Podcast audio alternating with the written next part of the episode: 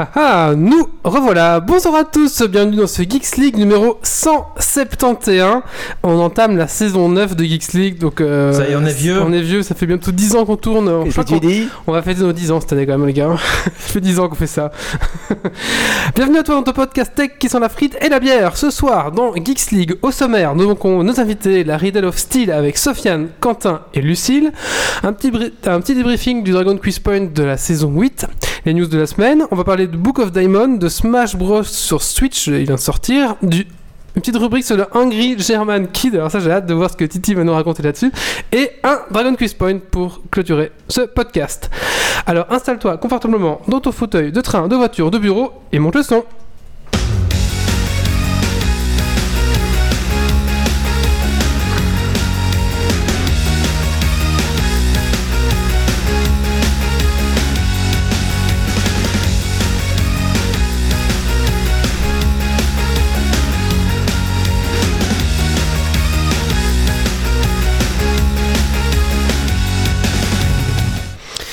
Avant de commencer ce podcast, euh, j'aimerais remercier nos tipeurs, donc euh, Dergonic, Pickruns, Benjamin Callum, Gauthier Folzan. Merci à vous. Merci les gars, ça fait plaisir.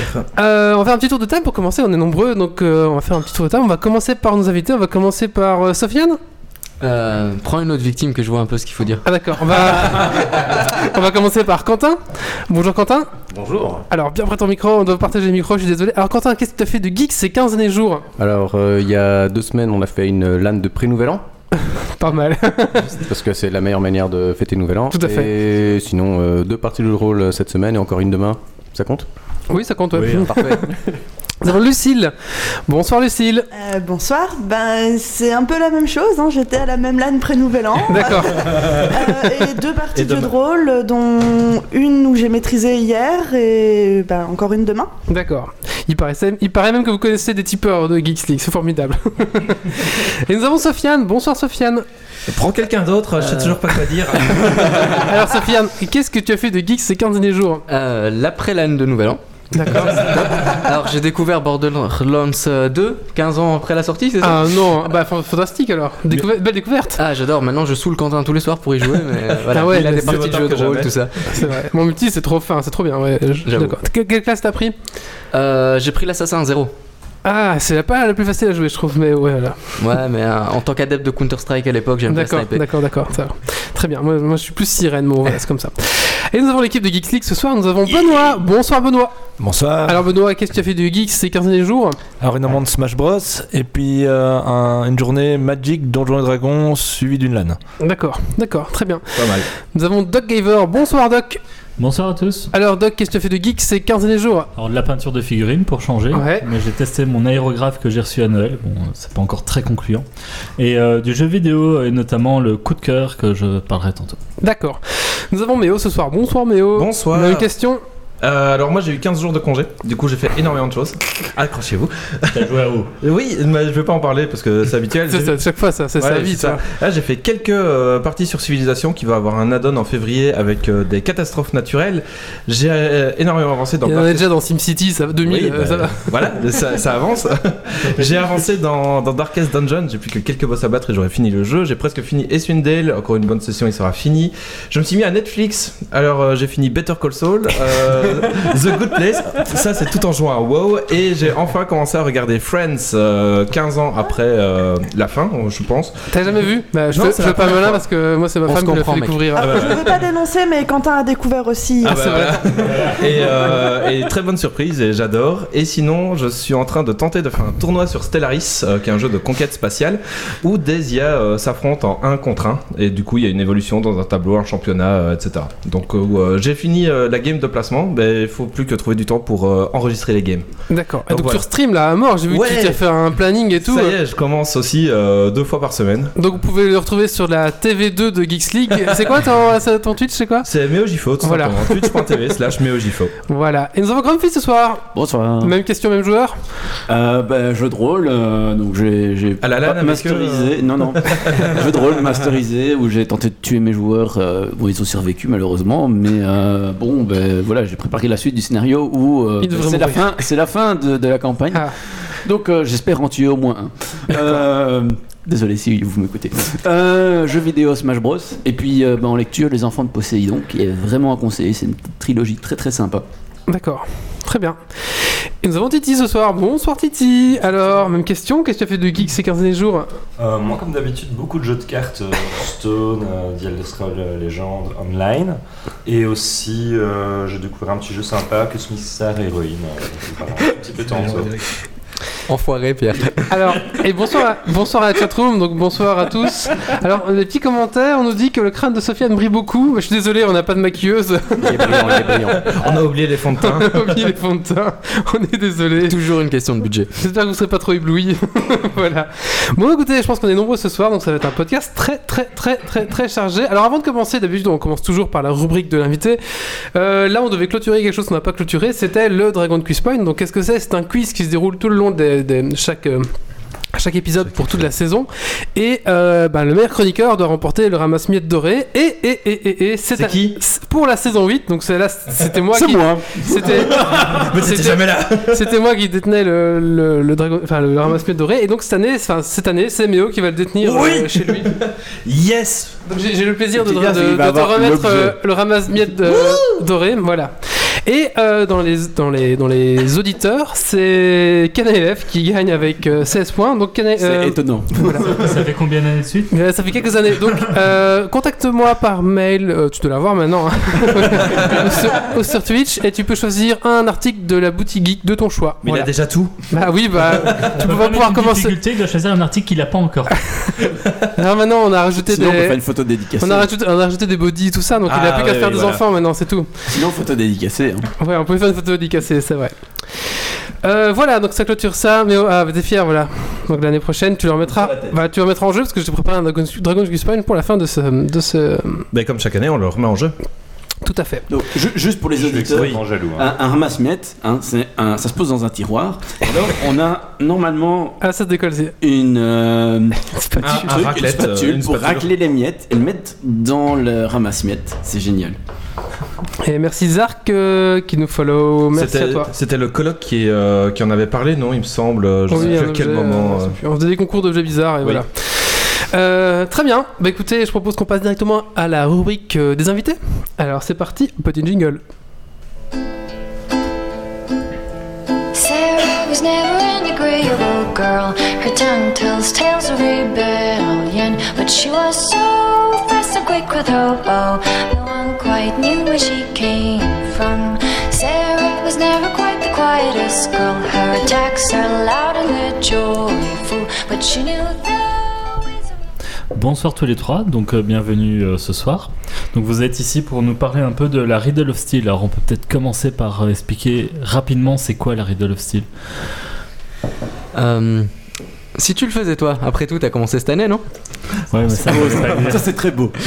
Euh, Qu'est-ce que c'est la Riddle of Steel? La Riddle of Steel, c'est une école d'escrime ludique euh, qui fête ses 16 ans cette année, en Belgique en tout cas. Euh, le but, c'est euh, d'apprendre à utiliser le matériel de combat de jeu de rôle grandeur nature afin d'être euh, à la fois sécurisé, sécurisant et bien sûr euh, efficace. Donc euh, pour ceux qui nous auraient pas suffisamment écoutés et verraient pas ce qu'est un jeu de rôle grandeur nature, euh, Je, je pense qu'ils peuvent aller réécouter quelques épisodes en arrière et ils devraient pouvoir tomber dessus. Oui, on avait reçu notamment les responsables de l'ARP, on avait reçu qui d'autre Euh, Le Balteria aussi, les gens de Balteria. Donc vous pouvez écouter tous ces épisodes. Je sais plus vous dire le numéro, mais si vous cherchez l'ARP ou Balteria dans les recherches, vous allez trouver de Geeks League, vous allez retrouver et on va vous expliquer qu'est-ce qu'un jeu de rôle grandeur nature, sans problème. Voilà. Euh, oui. Mais donc euh, le but c'est de combattre plus safe et mieux. Bah oui, c'est bien de faire une discipline dans le but de progresser, sinon c'est un peu déprimant. Euh, et du coup, ça se passe comment un combat avec des en escrime ludique? C'est déjà on utilise quoi comme matériel? On peut commencer par ça. Vas-y, si on laissait le meilleur répondre. D'accord, alors. Ah, on a le meilleur Donc, ici. Donc ce qu'on utilise en général, c'est des armes, euh, donc des, des répliques euh, faites euh, généralement avec une, une fibre à l'intérieur solide, verre, carbone, quelque chose comme ça, et couvert de mousse. Et généralement une mousse faite de latex, et on couvre le tout de latex pour que la mousse se déchire pas trop vite. Il y a d'autres modèles aussi avec des mousses expansées. Donc l'idée, c'est on utilise des répliques d'armes en mousse. Comme ça, on n'a pas besoin de s'arnacher d'armure et de se blesser en permanence. C'est mieux. C'est mieux. On n'est pas obligé de porter euh, des belles combinaisons à 1600 newtons en Kevlar euh, comme, euh, Comme en escrime. euh, sportive. Euh, ce qui passerait quand même moyen dans euh, beaucoup de GN d'ailleurs. Ah ouais, au niveau du costume, l'immersion, tout ça. Au niveau de l'immersion, c'est pas terrible. Donc voilà. Et euh, donc, ce qui est très très sympa en escrime ludique, ce qu'on n'a pas dans euh, une grande série d'autres arts martiaux, en fait, c'est le c'est la, euh, c'est la diversité au niveau, des, au niveau du matériel. Parce que c'est bien d'avoir un sabre, mais bon, si c'est juste pour faire du sabre en épée simple, bah, on peut très bien aller sur une piste d'escrime.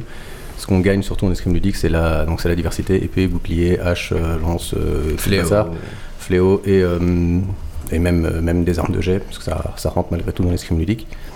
Euh, ok, les, les- les arcs et les canons peut-être un peu moins. On les trouve en GN, donc il faut quand même savoir comment, comment on les gère. Donc un peu moins parce que je crois que c'est surtout ça, ça- ça se gère moins bien dans nos salles. Mais je pense qu'à partir du moment où on est à l'extérieur, ben, je vais au, stage Riddle qu'on fait chaque année, euh, typiquement Yeah, là les arcs sont, sont présents. Donc, euh, donc voilà, ça c'est Ou même des nerfs de temps en temps. aussi. aussi. Oui, donc euh, le matériel pour ceux qui ont la caméra euh, en fond, on voit un bouclier et une épée euh, qui, qui traîne au mur. Donc voilà, ça ressemble à ça. Donc des, répliques en mousse plus ou moins rigides selon les cas. Et donc vous parliez de, tu dis, ben voilà, si c'est pour faire de l'épée simple, on peut le faire en escrime classique, enfin de l'escrime, le, le sport qu'on connaît tous, qui est aux Jeux Olympiques, et ainsi de suite. Ça va être quoi les, les grosses différences avec l'escrime ludique du coup? Ah, Par rapport à l'escrime Ouais. Euh, globalement, en fait, les, en escrime, c'est seulement les mêmes armes qui s'affrontent. Donc, soit on- il y a trois armes en escrime, donc il y a le fleuret, l'épée et le sabre. Et c'est seulement épée contre épée, fleuret contre fleuret et sabre contre sabre. Et chaque, euh, chacune de ces armes ont des utilisations et des règles différentes, même si le but est toujours le même et la pratique est fort similaire. Nous, ici, vraiment, c'est n'importe quelle arme contre n'importe quelle arme dans n'importe quelle situation. C'est-à-dire soit c'est un duel par exemple en tournoi ou euh, tout simplement un duel roleplay suite à une action de jeu ou tout simplement un champ de bataille euh, avec 500 personnes contre 500 personnes. Ou contre 200. Hein. Enfin, c'est- c'est- l'escrime ludique, ça n'a pas, ça a pas besoin d'être juste. Voilà. Et euh, du coup, aussi une des différences qu'on peut peut-être citer, c'est qu'en escrime ludique, il n'y a pas des stocks. Oui, tout à fait. Qui avait C'est c'est ça. On- Majoritairement pas des stocks, en tout cas à les Riddle euh, aujourd'hui il n'y en a pas parce qu'avec les armes a, hors cas particulier parce qu'il y a malgré tout des endroits où. En Belgique il y a relativement pas des stocks. En Angleterre, plus, il me semble. hein. J'ai déjà fait quelques gènes avec des Anglais. Il me semble qu'ils faisaient des coups des stocks avec des lances spéciales C'est prévues ça, d'ailleurs j'en bah, reviens là de- du mois de septembre, j'ai été en faire une, je me suis acheté ma lance des stocks, c'est très rigolo. Oui, parce qu'on s'y attend pas. Ça, ils ont des lances de 2 Surtout mètres les 70. gars en face n'ont pas l'habitude. Ils ont des lances de presque 3 mètres qui ne peuvent frapper que des stocks. Euh, pour des raisons de sécurité justement, parce qu'avec 3 mètres, il vaut mieux plus frapper de taille. Euh, Il y a un peu juste trop d'amplitude. Euh, donc là, ils ont des lances uniquement des stocks de 2 mètres 70 typiquement. Et dans leur GN, ils ont des armes des stocks et de paille stock qui se mélangent. Ils sont plus d'un millier et ça marche très bien. Euh, donc voilà, on est en train de voir si, si ça peut venir de manière un peu plus, plus forte en Belgique. Mais ça, ce sera pour, euh, pour l'année. Je termine de convaincre Sofiane et on, et on a ça. D'accord. Ah, c'est pas notre travail, hein. c'est les gens de la boîte maintenant qui On doivent en gérer ça. reparlera à la cuisine. La boîte? Euh, la boîte, c'est la cellule d'homologation euh, du matériel de combat GN de la fédération Bilarp.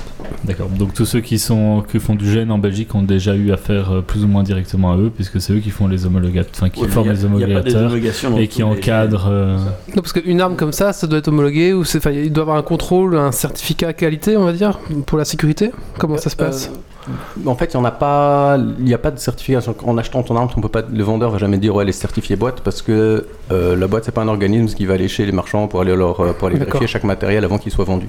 Mais c'est vrai que ce qui se passe euh, dans le credo qu'on a à la Riddle en général, c'est toujours buvez un coup, checkez vos armes et euh, présentez vos excuses si jamais vous avez voilà. Et, donc typiquement c'est un, réflexe qu'on a d'aller vérifier le matériel, etc. Il y a des GN dans lesquels c'est effectivement très bien encadré, très organisé, ou soit l'organisation elle-même le met en place, ou alors il, y a des gens de la boîte euh, qui sont pas spécifiquement liés au GN qui sont là, qui peuvent le faire. Euh, effectivement, il n'y a pas encore dans tous les GN. Euh, bon, ben, et en fait, on se rend compte qu'il y a quand même il y a des gens qui se rendent pas compte du matériel qu'ils ont. On a vu des choses assez, euh, assez étranges avec des vraies chaînes en métal. Et tu fais, mais- oui, mais je frappe pas avec la ça. chaîne. Je fais, oui, Euh. au bout, c'est une balle de tennis. Et, Ah enfin, non, on a vu ça, c'est vrai. c'est- c'est- c'est- c'est- voilà, J'ai dit ça, mais c'est- voilà, c'est- ça a l'air drôle, mais c'est arrivé. Mais Moi, en j'en fait, ai non. déjà vu avec euh, du bambou à l'intérieur. Mais ça Ouais. dépend comment il est fabriqué. Ouais, mais alors là, c'était vraiment pas bien fabriqué. C'est du fait maison vraiment pas bien. Il fait, mais si, mais si tu veux. Non, non, je veux pas tester, c'est c'est bon. C'est vrai que j'ai connu Avatar, les toute première lance on avait le bambou et le bout au bout qui était juste de la mousse et c'était totalement autorisé à l'époque. Ouais, maintenant t'es vieux, maintenant t'es vieux depuis le bon Ah oui. ça. Et elle a Ouais, craqué en plein du. Je m'en souviens encore. Mais je suis content que tu le dises parce que finalement, bon, j'ai travaillé dans la cellule boîte aussi et souvent quand on explique certains cas, les gens nous disent oui, mais ça n'arrive plus, mais c'est pas vrai. En fait, il y a toujours des cas comme ça, il y a des choses comme ça qui sont produites, il y a des choses qui se produisent encore aujourd'hui.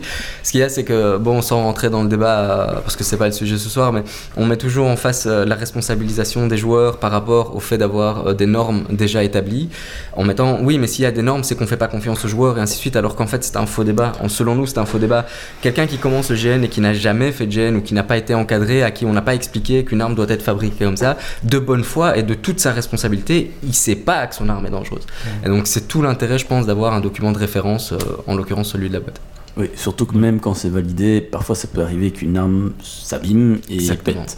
Enfin, je me rappelle, je crois que c'était il y a deux ans Avatar où justement il y avait une arme qui était tout à fait safe et c'est juste que ben, elle a pété, comme, Ah, comme ça ça arrive. Et, mais du coup, euh, ben voilà, les gens se sont dit oui, mais quoi, elle a été validée, mais oui, ça n'a pas forcément de rapport, Ben, effectivement. mais donc c'est c'est bien la preuve que même en étant validé et, et en étant quand même relativement strict, euh, pour la sécurité de tous, il vaut mieux être le plus strict possible, je pense. Mais ça fait pas mal, je veux dire, si on se prend un coup.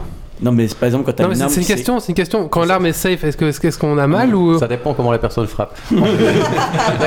L'objectif, c'est de pas blesser les gens avec la arme. Après, euh, Est-ce que ça fait comme le paintball par exemple ouais, on peut finir avec des bleus. Euh, ouais. ouais, mais Voilà. généralement, en majorité, ça fait quand même moins mal qu'un impact. de d'accord. C'est pour que Après, les gens qui ne connaissent pas se rendent un peu compte. Donc, il faut pas avoir peur qu'on se fasse pas mal, quoi, je veux dire. Non, tu A priori, ça fera pas mal. L'objectif, on demande aux gens d'avoir du contrôle. L'intérêt justement des entraînements de la Riddle Hostile, c'est que les gens vont apprendre à avoir ce contrôle, cette retenue. C'est-à-dire qu'ils savent poser une touche qui va être euh, franche, facile à compter pour l'adversaire, mais également qui va pas blesser l'adversaire, qui va pas le laisser avec un bleu, etc. Euh, et bah, ça, ça fait partie de, bah, aussi des avantages d'un entraînement régulier, c'est d'obtenir cette maîtrise et cette sensibilisation. C'est pour ça qu'on parlait de sécurité. Elle est aussi là-dedans. Parfois, on voit quelqu'un qui arrive et qui fait comme il voit dans les films, euh, dont l'esthétisme est euh, laissé à l'appréciation de chacun. Mais en tout cas, le danger d'un moulinet euh, avec une arme euh, qui peut, mm, enfin, avec une arme de 2 mètres, c'est parfois euh, méchamment dangereux. C'est ça. Je pense que si on fait un bête parallèle, hein, un oreiller, ça fait pas mal quand on prend un coup d'oreiller a priori. Maintenant, si c'est fait de la même façon très violemment, tu vas quand même le sentir passer. Très bon Ouais. parallèle. De la nuit quand tu y attends pas. Non, mais du coup, euh, oui, euh, tu disais qu'on fait des touches qui sont safe et qui font pas trop mal parce qu'en Belgique, on joue à la touche et pas, on frappe pas a priori. Enfin, si. euh, Ouais, effectivement, l'idée c'est. euh, mon personnage, il est peut-être très fort, il fait peut-être très mal, mais j'ai pas besoin de te faire vraiment très mal pour te faire comprendre que mon personnage te fait très mal. Euh, ça, c'est le système de règles qui va l'amener. Derrière, bah, on, voilà, on, joue le geste et le reste, bah, c'est l'interprétation, c'est comme un jeu de rôle. Il y a un moment où c'est ça. Parce que finalement, même quand on combat l'un contre l'autre, quand on est en situation de jeu de rôle grandeur nature, quelque part, on joue ensemble. C'est un, un jeu de coopération finalement. mais Donc, du coup, coup, vous répondez quoi aux gens qui disent Oh, mais du coup, on fait des petites touches comme ça, à mitraillette, comme on dit, d'affilée, on t'en met 5 et ça a aucun sens. À ces gens-là, je leur dis, mais venez voir, parce que honnêtement, moi je suis déjà sorti d'entraînement avec des bleus. Donc c'est que c'est pas tellement des petites touchettes. Mais euh, d'un autre côté, comme disait euh, très bien Quentin, il faut que les touches soient franches. Donc il y a une différence. Nous, on encourage vraiment à prendre euh, et à mettre des touches qui sont bien sûr franches au lieu de frappe. C'est diamétralement différent, dans le sens ne serait-ce que dans l'inertie. C'est d'ailleurs un reproche qu'ils font souvent à la Riddle of Steel, c'est-à-dire oui, vous faites des touches, oui, c'est pas réaliste. Bon, moi, quand quelqu'un me dit oui, ton arme qui pèse 250 grammes, elle est pas réaliste, alors qu'il prend une épée qui, euh, pour ne citer que cette marque-là, Kalimacil, qui est d'ailleurs, soit dit en passant, une très bonne marque en fonction du contexte euh, dans lequel on l'utilise, pèse 450 grammes, ça fait jamais que 200 grammes de différence, alors qu'une vraie épée c'est 800 grammes, 1 kg, 1 kg 2. Donc le rapport est à... Encore là, on parle, on parle d'une épée euh, d'escrime euh, de sport, sportif. Ah non, non, je une te parle de vraie une- épée, c'est une- 800 grammes, c'est une- pas plus que un- ça Jusqu'à un kilo, un kilo et demi pour une épée à une main de longue. Vraiment une longue. C'est en fonction des, une- époques, des régions et tout ça, mais globalement, une épée à une main, c'est à peu près un kilo. Après, c'est normal, hein, humainement parlant, il faut se battre avec. Hein. Si ça pèse 3 kilos. Pour ceux qui se demandent, un kilo et demi, c'est comme une bouteille de coca, essayer de la prendre par le bouchon et de la balancer et, de la secouer, c'est pas simple. hein. C'est déjà pas mal. Tout à fait. Donc voilà. Vu comme ça. Il y a pas mal de questions déjà sur la chatroom, je sais pas si je Ah, peux enchaîner. Euh, des gens me demandent euh, s'il y, y a beaucoup, il y en a beaucoup en Belgique des, des, des clubs, on peut dire comme ça, des riddles, je sais pas comment vous appelez ça. Euh, Des écoles? Des, des clubs, écoles. des, Les des- salles. des salles. Ah, alors, à la Riddle même, bah, euh, en Belgique, il y a six salles. D'accord. Euh, il y en a trois aussi en France qui sont pas gérés par l'ASBL de la Riddle, mais qui sont gérés par des ASBL indépendantes, Mhm. euh, qui sont Incontournable Compagnie, euh, Les Enfants Euh, Terribles et et, le Rock'n'Roll Ball. le Rock'n'Roll Ball, pour les citer. Donc ça sont les assos, donc loi 1901, les assos Mhm. françaises. Et il y a également une asso euh, au Québec qui les gère. euh, L'ordre du combat récréatif, si je ne si si dis pas de bêtises. Et donc voilà, donc ça c'est les clubs qui, enfin, qui sont associés ou qui dépendent de la Riddle Hostile en direct. Euh, en Belgique, il y en a, je pense que des gens qui organisent ça de manière hebdomadaire en salle, à ma connaissance, malheureusement, il n'y en a pas. On aimerait bien qu'il y en ait d'autres. euh, parce que bah, ça permettrait d'avoir euh, bah, plus de variété, plus d'échanges, etc. Donc notre grand kiff, c'est qu'il y en ait d'autres. Mais, mais voilà. Donc euh, ça va venir et je sais pas si les gens veulent savoir. donc- Je crois qu'il y a quand même le, le petit groupe des jeunes, l'entraînement du forum, là, qui euh, commence quand même à s'organiser. Ils essaient de faire un ou deux entraînements par mois. Ils essayent d'avoir des salles maintenant. Classe, classe. Et c'est à Liège, ça Ils changent, ils varient Ils changent, en fonction euh, des lieux. Et peut-être pour. je sais pas si la question demandait aussi les lieux, mais sinon c'est Bruxelles, Oui, Liège. Donc Bruxelles, Liège, Namur, Nivelles, Meyraut Et Charles. et Charleroi. D'accord, très bien. Et donc on est dans les peut-être des détails pratiques de l'école. euh, moi j'avais deux autres, trois autres questions liées à ça. Euh, ça coûte cher de faire de la riddle of steel, ce genre de d'activité. Euh, L'abonnement, il est à 95 euros, je crois. Bien près, de, bien près Pardon, le micro, s'il te pardon, désolé. C'est ça, c'est 95 euros, je crois, l'abonnement. Pour Pour accès à toutes les salles, aux Pendant 6 combien salles, pour toute l'année. C'est comme Basic Fit. Et vous Voilà. avez un joli t-shirt. Mais c'est moins cher. Mais sinon, c'est également possible de payer la séance, 5 euros, ou euh, des cartes, mais là, je ne connais pas les détails. euh, Ouais, les, les- les cartes sont un peu, ouais, les cartes sont un peu moins chères euh, par, euh, que, que de payer à la séance à chaque fois. Enfin, c'est c'est pas étonnant. Euh, J'imagine que ta question de- concerne aussi le, le matériel Oui, lui-même. également. Euh, il faut d'ailleurs on peut on peut venir, il faut faut déjà avoir son épée, ses armes, il faut faire du GN pour venir et déjà être équipé. Et non, justement, la Riddle of Steel prête des armes. des armes simples à une main, donc euh, des massettes généralement, mais aussi des boucliers et des lances.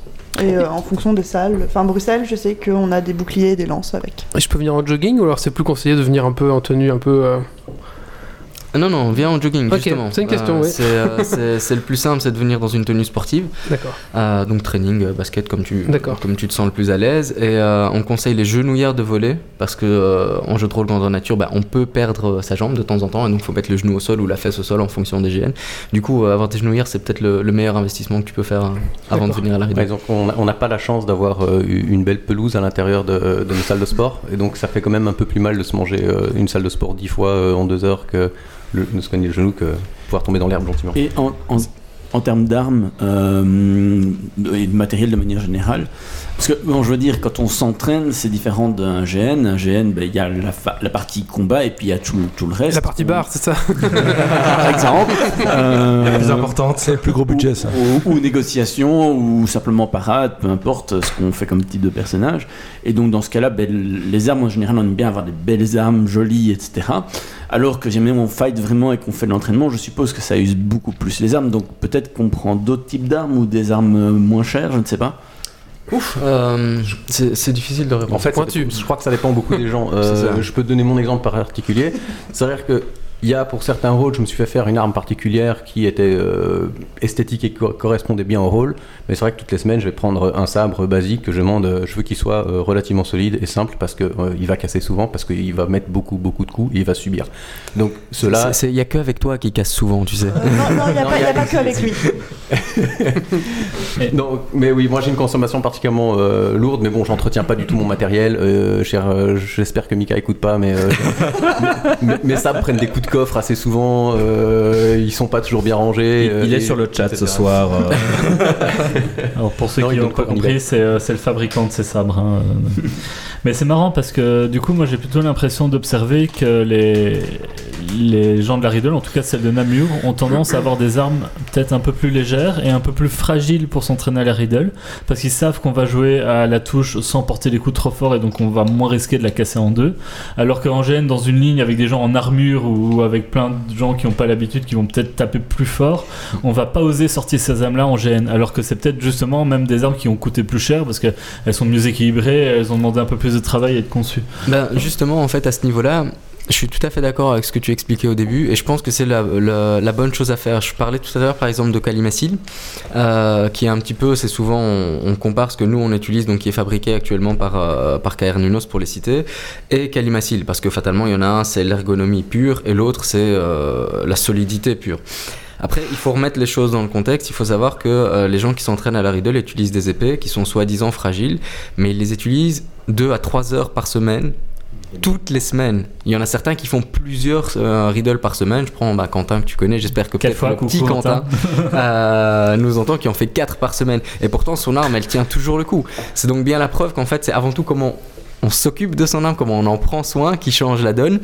Mais maintenant, effectivement, quand on le remet dans un contexte GN, parce qu'effectivement, à la Riddle, on n'a pas d'armure, donc les impacts, ça, ça on- sur de la peau, c'est sur du muscle, c'est sur du tissu, ça, c'est pas quelque chose qui abîme fortement l'arme. En jeu de rôle, si on va dans un GN comme à l'époque, il y avait Outre-Terre où tout le monde est en mode boîte de conserve, fatalement ces armes vont souffrir beaucoup plus que des calimaciles. C'est pour ça que je pense que la bonne solution, en tout cas pour les gens, c'est pas d'opposer les différents fabricants et les différents types d'armes, mais tout simplement de les prendre en fonction du contexte d'utilisation. Si je vais jouer demain en Allemagne, euh, je sais pas, à Mythodea, ou si je, Outre-Terre se relance et euh, je m'y retrouvais, je prendrais peut-être pas ma rapière ou mon sabre de duel, ça c'est sûr. Je prendrais quelque chose d'un peu moins ergonomique, mais peut-être beaucoup plus solide. Plus costaud et plus résistant au coup. euh, Exactement. Et Question d'utilisation, quoi. Et adapté au look de l'event aussi. C'est-à-dire que Bien si sûr. jamais je vais faire un GN, euh, mettons, euh, Mousquetaire mousquetaire, bah, clairement, je vais prendre mon sabre, de, mon sabre que j'utilise euh, toutes les semaines. Ou si jamais je joue dans un euh, Game of Thrones et que je joue euh, un personnage qui vient de, de Bravos, bah ouais, bah, je vais garder euh, mon sabre et me battre euh, ça, si comme un tu- tenseur. Si, si tu joues plus un pirate, bah, forcément tu gardes ton sabre, mais si, Voilà, si tu joues un chevalier, tu, tu changes Si tu joues d'arme. un chevalier, tu peux te permettre de changer d'arme et peut-être avec un bouclier Si tu joues un sauvageon avec, ta- avec ton, petite, euh, ton fleuret. quoi. Avec ta rapière, ça va moins bien. Là, là, là, il y a un moment où tu te dis, euh, bon, bah, il- soit il y a une erreur sur le casting, soit il y a une bonne raison background, quoi. Après, t'arrives à l'extrême, tu fais des, des gènes futuristes avec euh, ton matériel médiéval. Voilà, c'est peut-être pas si adapté que ça non plus. Voilà, ça reste une question de joueur avant tout. Voilà, c'est, je crois- voilà. Là, c'est, c'est des actions individuelles et je pense que la Riddle a pas vraiment son poids là-dedans. C'est genre, Oui, bah, oui. c'est le bon sens de chacun. Je veux dire, tu vas faire du jeu de rôle. Fais du jeu de rôle avec ton matos de jeu de rôle. Enfin, je veux dire, je veux dire, tu, tu, tu vas pas en jeans basket à ton jeu de rôle comme tu t'entraînes à la Riddle. Bon, bah, voilà, c'est pareil. Vous êtes nombreux, vous rassemblez comme ça euh, je- dans, dans le club, vous êtes combien, plus ou moins, par salle euh, Ah, gros débat. En moyenne, hein, c'est pas. On a justement eu un débat sur les, euh, sur les moyennes parce que la, la salle de Namur vient de passer euh, la salle de Bruxelles en, en- en moyenne de participation, je pense, pour la première fois. Ouais. Donc, euh, donc Je crois que c'est voilà. la première fois que Bruxelles est battue tout court. hein. je crois, ouais. Euh, non, en moyenne, pour répondre à ta question, c'est globalement 20-25 personnes euh, par séance. C'est déjà pas mal, hein Et euh, on compte à peu près 200, 200 inscrits, un peu moins, je crois, cette année. D'accord. Et, Et c'est euh, ouvert à tout le monde du coup, euh, hommes, femmes, enfants, euh, la riddle qui peut venir? Euh, alors euh, oui, c'est ouvert à tout le monde, euh, mais les jeunes à partir de 14 ans. Pourquoi? Parce qu'il y a un, un écart de force, de poids euh, au niveau des âges. euh, donc fatalement, on demande à ce que les gens de moins de 14 ans ne s'inscrivent pas. Peut-être un jour une Riddle of Skid, pourquoi pas.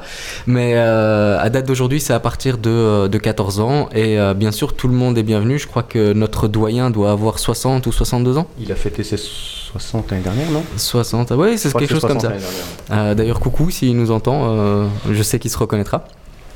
Et euh, donc oui, ouvert à tout le monde, et on est très très content de pouvoir dire que l'escrime ludique, c'est un sport qui permet la mixité complète, c'est-à-dire aussi bien à l'entraînement qu'en situation, que ce soit en GN ou en sport directement en salle, c'est-à-dire les hommes et les femmes peuvent se battre l'un contre l'autre et il n'y a pas de différence euh, notable, en tout cas au niveau qu'on a aujourd'hui entre, entre les sexes. D'ailleurs, euh, on a une finaliste euh, du tournoi de Namur, on peut Ouais, lui laisser la parole, non fait. Vous êtes à équité au niveau des, des sexes ou c'est plus quand même un truc de mec?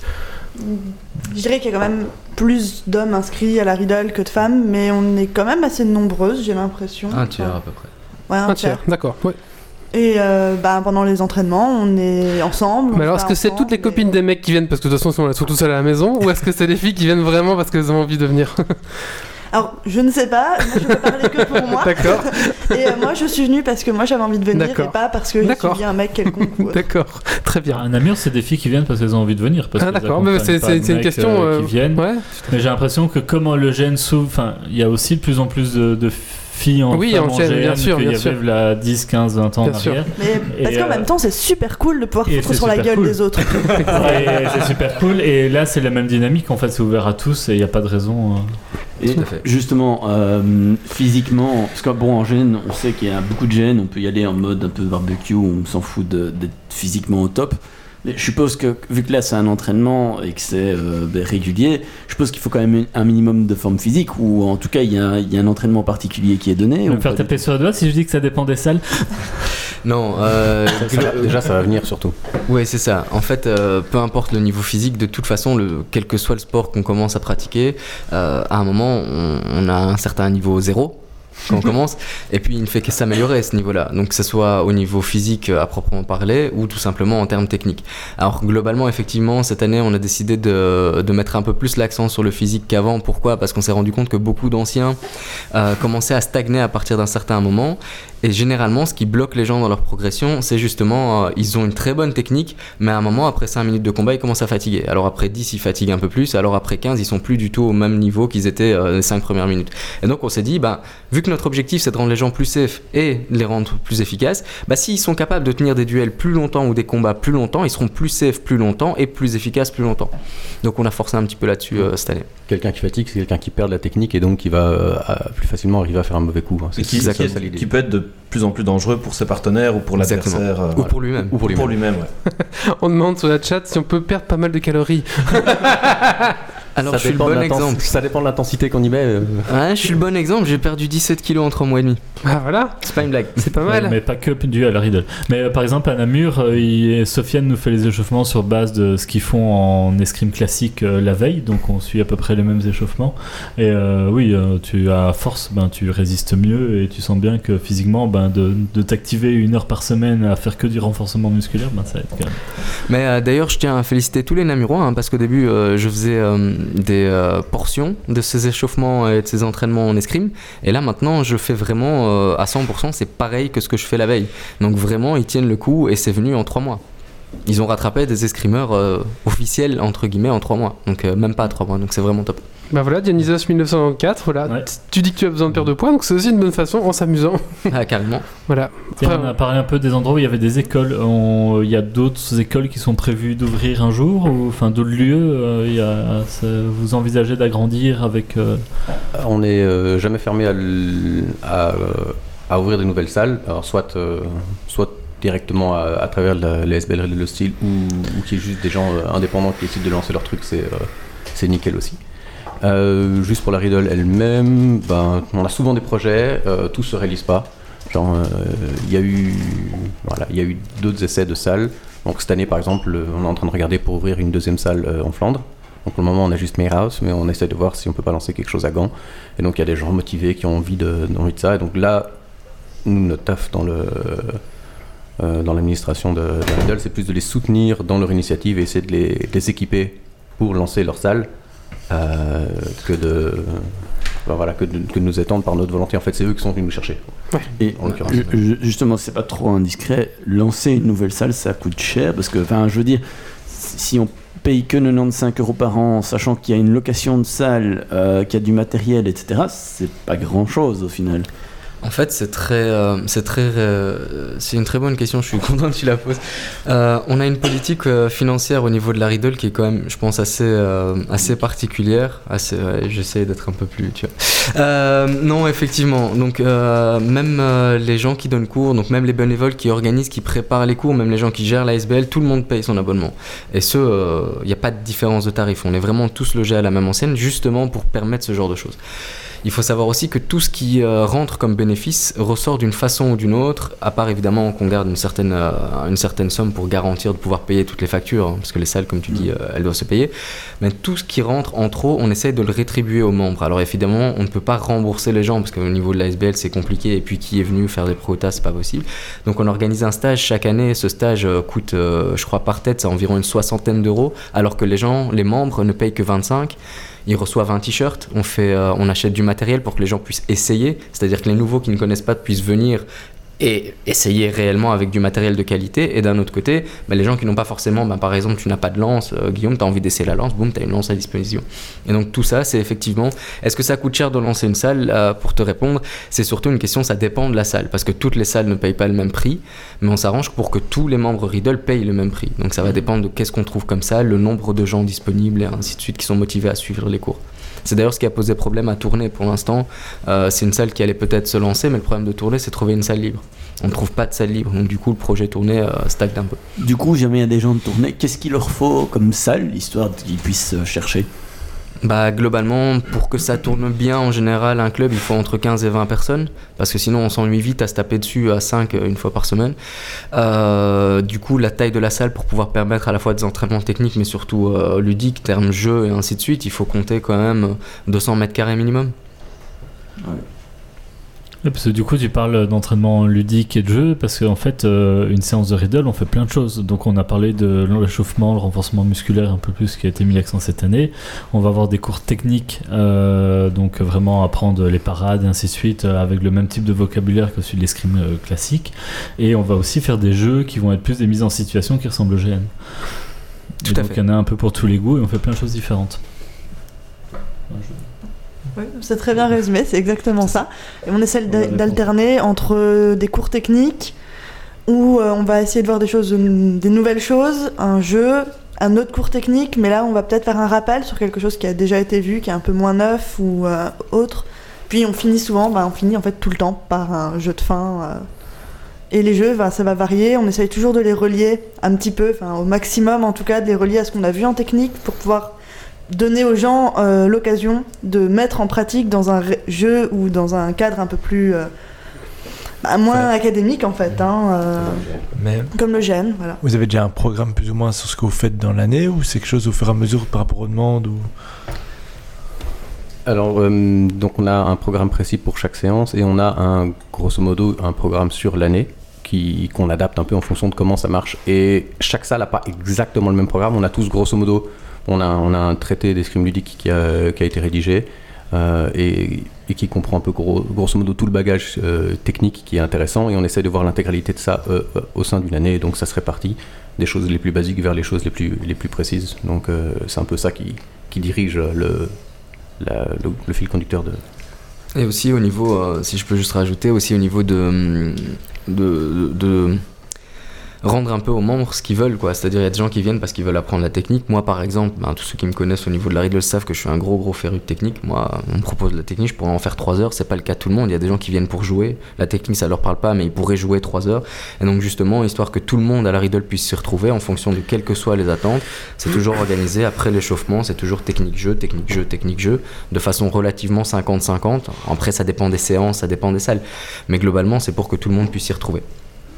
C'est un cocktail difficile. Enfin, plaire à tout le monde à ce niveau-là, c'est relativement impossible. On essaie de faire quelque chose qui fait que tout le monde peut s'y retrouver. Quoi. Et il y a une question euh, sur la chatroom, c'est euh, il dit j'entends escrime, est-ce qu'il y a d'autres styles Euh, et quels sont les avantages par rapport à l'escrime?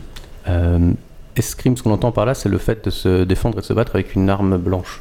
Euh, donc c'est un terme assez générique, c'est-à-dire que Peu quand on va importe l'arme, c'est ça? Peu importe l'arme, c'est-à-dire que quand on est. Moi, si je me bats à la lance, je dis toujours que je fais de l'escrime.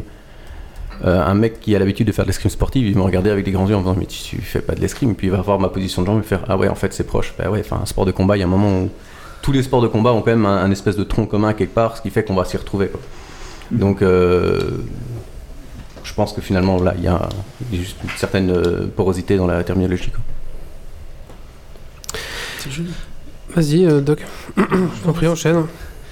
Euh, oui, euh, je suis perdu dans ma Une question sur la chatroom, sinon, est-ce qu'il y a un contact pour tourner, on demande Euh, pour l'instant, je suis le contact euh, pour tourner. D'accord. Euh, ben, j'ai mis, si vous voulez, le- l'adresse, donc c'est www.riddleofsteel en un mot.be. Là, il y a un, un contact. On peut te contacter via là ou c'est trop compliqué ça Non, non, il y a, il y a l'adresse mail, il suffit d'envoyer Voilà. un mail et. Voilà, donc là vous pouvez trouver toutes les coordonnées là. Donc euh, euh, www.riddleofsteel.be, je l'ai mis dans la chatroom si vous, la, si vous voulez. Je peux vous la remettre si vous voulez. Voilà. Mais on vient de le faire. De le parfait. Pour les, les grands principes de l'école, parce que l'école de Riddle of Steel, c'est une école d'escrime ludique, donc euh, qui a ses principes, qui, pourraient être, qui ne pourraient ne pas être les mêmes principes qu'une autre école d'escrime euh, ludique. Euh, J'ai cru, voir passer quelque part que vous aviez écrit un traité d'escrime. Vous pouvez nous en parler un peu? Ouais, il est derrière toi. Euh, alors, euh, au niveau de, des principes de l'école, on a repris les principes qui ont été euh, édictés à l'époque par le créateur de la Riddle, c'est-à-dire Mark Gilbert en Angleterre il y a 31 ans maintenant. Euh, il avait quatre principes qui nous ont semblé quand même assez, euh, assez révélateurs de l'esprit qu'on voulait également mettre en place en Belgique. Donc ces quatre, euh, ces quatre principes, vous les, vous les avez sur le site web, vous les avez dans le traité, c'est vraiment c'est apprendre à n'importe quelle personne qui s'intéresse au combat à l'arme latex, c'est progresser au travers de techniques d'armes via l'entraînement, c'est augmenter la sécurité du combat à l'arme latex, c'est quand même un peu de choses près ce qui est le plus important vu qu'on n'a pas de matériel de protection autre que la mousse qui entoure les fibres de nos armes, et bien sûr promouvoir euh, l'escrime ludique comme étant un, un- sport à part entière. Quoi. Voilà. Et donc, euh, d'ailleurs, quand je dis que vous l'avez écrit, c'est bien euh, Sofiane et Quentin, vous avez réellement participé à son écriture. C'est pas l'école qui l'a écrit. Enfin, c'est l'école qui l'a écrit, mais vous-même avez participé. Oui, il y a aussi euh, Pierre-Olivier Peters et euh, Philippe Van Eerdenbrucke. Et à votre connaissance, il y a d'autres traités d'escrime ludique qui existent, d'autres écoles, ou c'est le seul D'autres écoles, je sais pas. Il y en a un autre euh, plus ancien écrit par Marc Marc. Gilbert il y, a, euh, il y a une bonne vingtaine d'années que, que Bruno Van Put a eu la gentillesse de, de me prêter, que je dois encore finir de scanner pour euh, le partager à tout le monde et faire Hé, regardez, ça vient de là. Il y a des trucs qu'on enseigne aujourd'hui qui viennent encore de là et des choses qu'on a un peu plus abandonnées. Euh, donc, ça, c'est un autre que je connaisse, mais en escrime ludique, c'est les deux seuls dont j'ai un jour entendu parler. D'accord. Ok, Et super. du coup, enfin, je veux dire, dans dans dans d'autres parties du monde, on sait qu'il y a des, des cours de GN entre guillemets. Je, je vais pas appeler ça des cours d'escrime ludique parce que de ce que j'ai déjà vu, c'est plus des cours de GN. Euh, mais ils se basent sur rien alors ou parce que enfin ici il y a derrière il y a quand même un certain background. Le, le, bouquin fait, fait quand même belle épaisseur avec un texte quand même relativement dense. Euh, donc ça veut dire qu'il y a quand même de la matière derrière il y a de la technicité il y a un savoir Oui, mais ce que, et- ce que les gens enseignent, enfin, c'est-à-dire ce traité, euh, c'est la deuxième version. On a fait une première version en 2014. Ici, c'était, je crois, 2017 qu'on l'a, qu'on l'a remis à jour et, euh, et qu'il a vraiment pris la vraie forme d'un traité.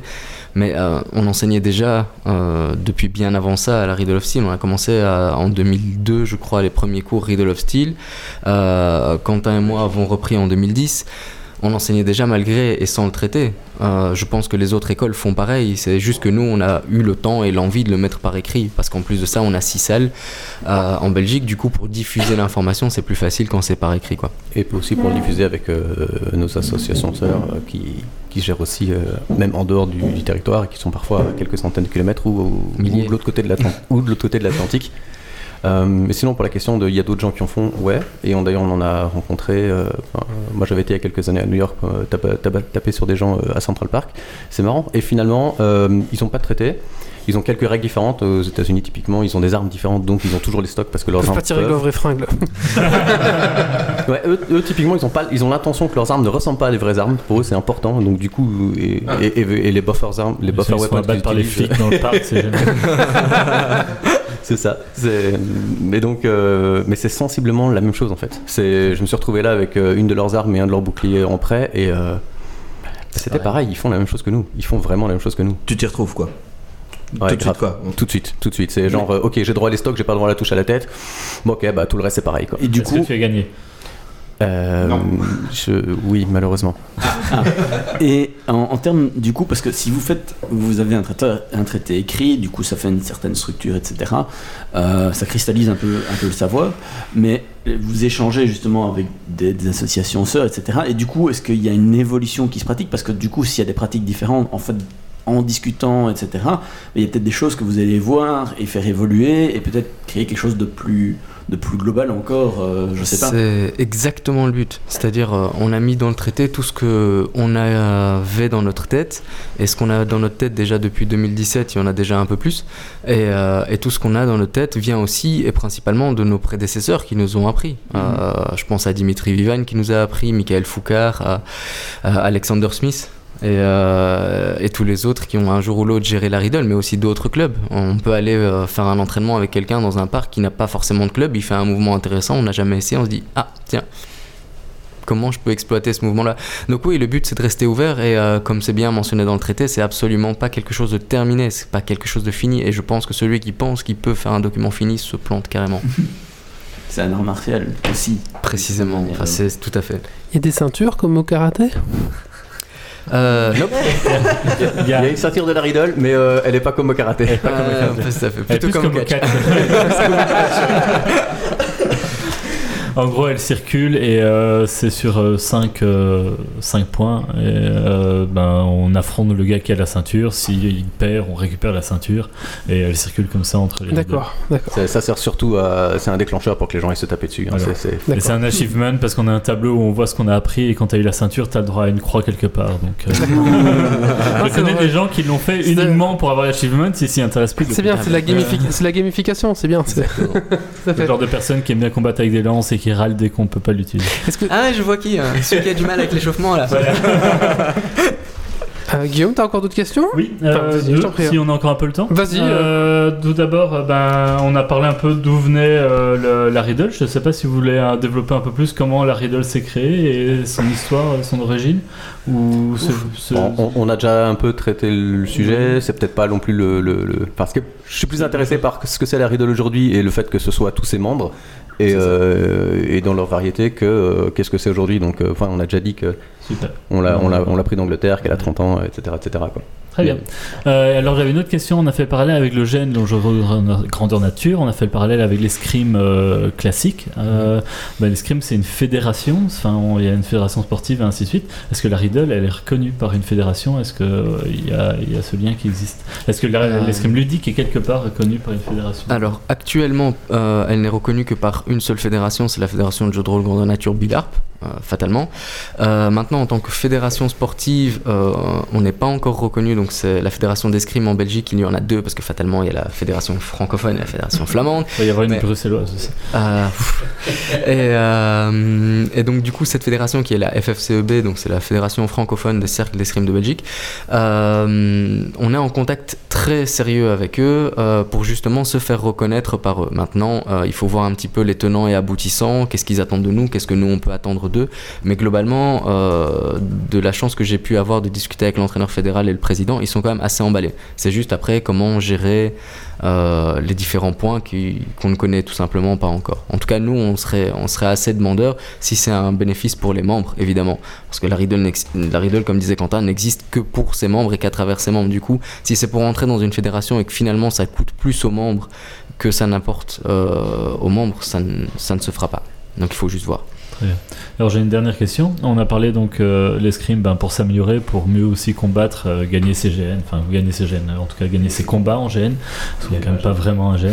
Euh, Tout à fait. Mais euh, il y a aussi une autre forme euh, d'escrime qui existe, qui est l'escrime plus chorégraphiée, où là c'est le but de faire un beau spectacle plus que, que de gagner. Ça existe en escrime ludique? Il y a ça notamment avec les- des Des écoles de- d'épée euh, Star Wars, enfin euh, à Sabre sabre laser, laser, où là c'est plus choré- chorégraphié, je pense. Exact. Ça dépend. Ça dépend D'accord.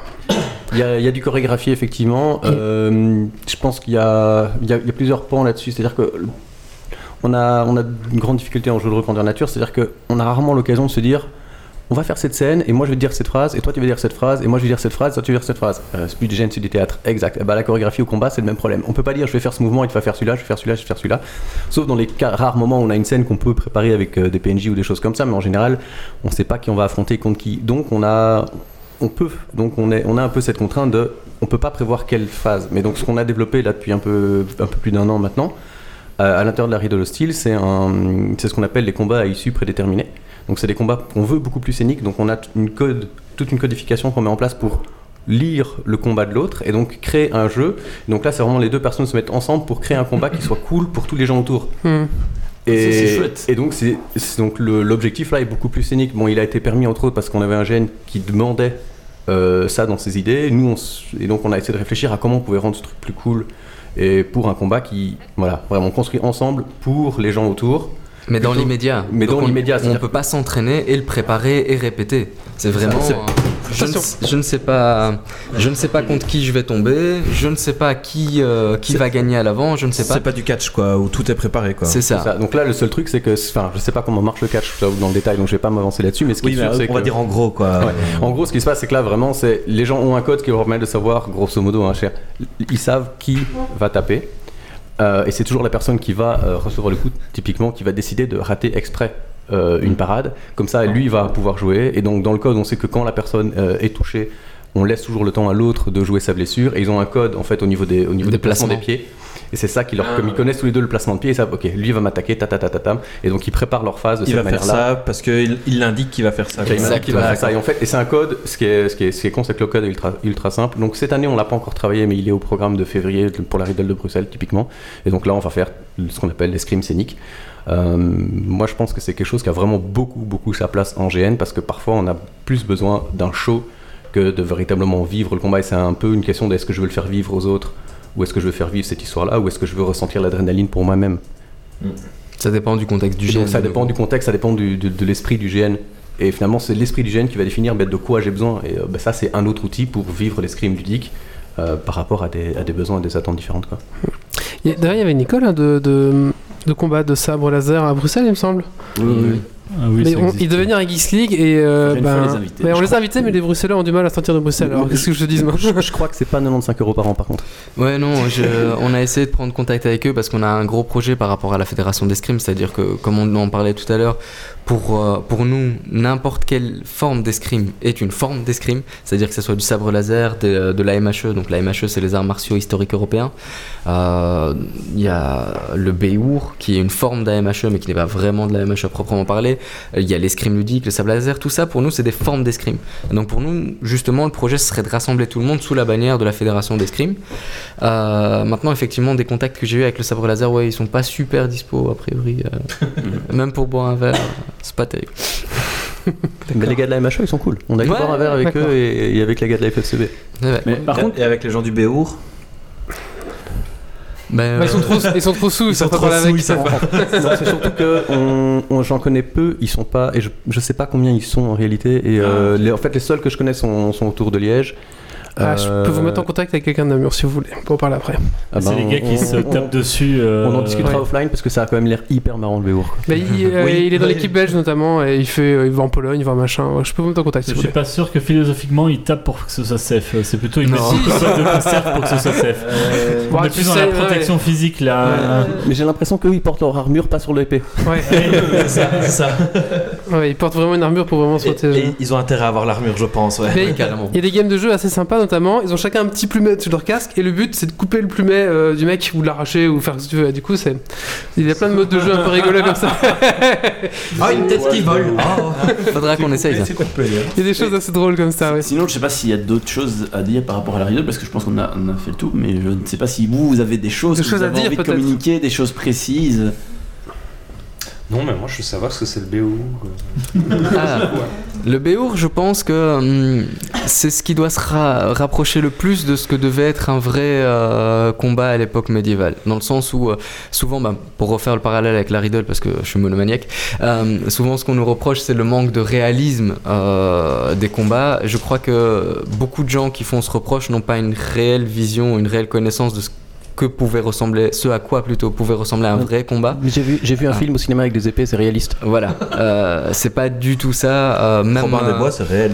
mais ouais, En mais gros le oui. but c'est de foutre l'autre à terre et de Et voilà. de l'égorger et de finir. euh, Voilà. le jeu Kingdom Come Deliverance, là où finalement on se rend pas compte de comment on servait vraiment des armes à l'époque. Et, euh, Exactement. Ah, j'ai et pas puis vu quelle ça. arme se, trou- se retrouvait à quelle époque, quelle Ouais. armure se retrouvait à quelle époque, parce que dans toutes les régions, dans tout le, enfin, en- ça n'existait pas les armures en métal ou alors extrêmement peu au Japon par exemple. Donc on en fait tout un, tout un, tout un mythe du sabre japonais, mais le sabre, le sabre japonais, s'il rencontrait une épée médiévale, il serait cassé quoi. Donc euh, le combat durerait pas très très longtemps. Donc voilà, il y a- y a, y a- a plein de choses qu'on peut façon, Le apprendre. sabre japonais à deux, enfin les, les, les, les passes de toutes les armes, ça dure rarement longtemps. C'est Euh, ça. Une parade, une riposte, euh, encore une autre parade, c'est déjà beaucoup. hein. Oui c'est ça, c'est énorme. Ça déjà. va, ouais, les, les vrais combats vont généralement quand même très très vite. Et donc il y a cette méconnaissance, euh, je pense, de, de- de la vraie euh, historicité d'un combat, un combat médiéval, mais quelque part dans le Béour, euh, là, le gars, le but, c'est quand même de gagner. Là, il doit mettre tout ce qu'il peut pour gagner. Il s'en fout de faire mal à l'adversaire. Euh, c'est pas pour rien qu'il y a des morts dans certaines régions du monde. Mais globalement, bon, selon les règles, il doit pas le tuer. Je te rassure tout de suite, il doit le mettre au sol.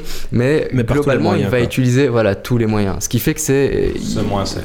c'est pas forcément Plus parce qu'ils sont, équipés, ils sont équipés en, en- en conséquence, mais c'est probablement plus réaliste. Nous, par exemple, comme on disait tout à l'heure, majoritairement il n'y a pas des stocks, il n'y a pas de coups au visage. On, en- on intègre la tête là où je brille justement, donc je fais profiter tout le monde. Euh, mais donc les coups, euh, coups visage et coups estoc, c'est interdit. Au Béour, ça n'existe pas, quelque chose d'interdit. Ouais, ouais, Et, vous êtes pas et vous vous mettez pas à 4 sur 1 non plus, pas toujours. Si D'accord. Mais pas aussi, mais pas aussi violemment quoi. Non, pas aussi. Mais violent. disons en général, dans l'escrime ludique, c'est, on a les mêmes contraintes qu'en GN, c'est-à-dire que très souvent le, le contact physique est interdit. Donc nous, on va avoir des techniques où on se bat proche, mais sans, sans se toucher, alors qu'au Béour, ils ont le droit de se pousser. Quoi. C'est alors ce qui serait. Et de se euh, mettre des pains. et de se mettre voilà. des pinces, ce qui serait relativement interdit, euh, relativement, ouais. On pourrait se faire exclure assez rapidement d'un GN avec ce genre de choses, je pense aussi. Mais il avait un Si on casque. à appor- si on commencer à porter les gants de boxe en plus d'une une arme en latex, enfin, ça commence à devenir compliqué. Euh, on nous dit sur la chatroom que peut-être que l'école de sabre laser à Bruxelles, c'est une école de site, c'est pour ça qu'ils sont pas sympas. Allez, est-ce qu'on a d'autres questions, d'autres choses à dire On a fait le tour. Bah écoutez, merci beaucoup, euh, Merci à Lucille, Quentin et Sofiane. Euh, vous restez avec nous jusqu'à la fin du podcast? Oula, C'est encore un peu en tout cas. ouais, un petit D'accord, peu, ça, c'est- très bien. euh, bah écoutez, on va, commencer, on va enchaîner avec un petit coup de cœur, coup de gueule. Euh, bah, qui c'est qu'on n'a pas encore beaucoup entendu? Titi? Allez, oui.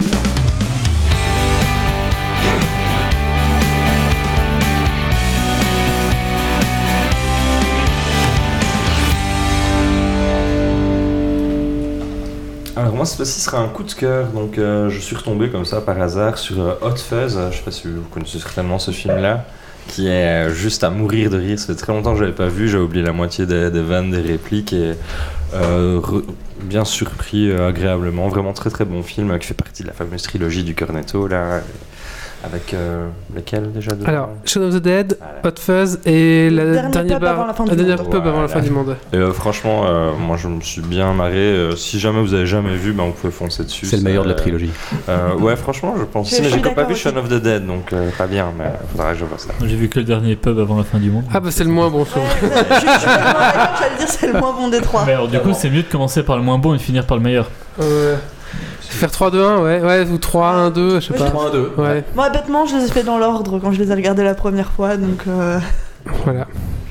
Mais on peut faire des soirées, un marathon, euh, 1, Je 2, savais même 3. pas que ça s'inscrivait dans d'autres films en fait. Si, si, c'est la série des cornettos parce que dans chaque film, ils bouffent un cornetto d'une couleur différente, donc le vert, le rouge et le bleu, je et, crois. euh, et la, il y a la un couleur, 5 la couleur a un rapport avec, Avec le le film, film, ouais, parce que ça. le rouge c'est Shaun of the Dead sur les zombies, le bleu Hot Fuzz la les, les flics, ouais. et euh, le vert dans Pour les le pommiers. dernier- Gerbe. Ouais, ça, c'est les pubs. c'est les pubs. Pour les aliens. La- le. Merci Titi. Ok. Euh, bah écoutez, maintenant on va passer aux news euh, de la semaine, donc euh, en, en- en assez rapide.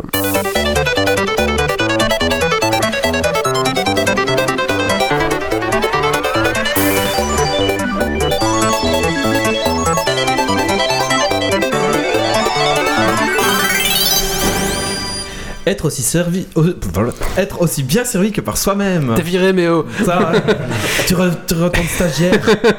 Il y a un an, donc euh, il y a un an, Google lançait son propre euh, adblock, un bloqueur de publicité. Donc, faut savoir maintenant, il est disponible partout dans le monde. Avant, il était juste disponible en Amérique du Nord et en Europe. Euh, voilà, tout simplement. euh, bah, je trouve, voilà, on n'est jamais aussi bien servi que par soi-même parce qu'au final, bah, c'est quand même eux-mêmes. Je crois pas qu'ils vont s'auto-bloquer leur pub à eux-mêmes sur YouTube ou ce genre de choses. Donc quelque part, voilà. Et donc, faut partie d'un consortium euh, de Satan hein, qui donc qui, bah oui.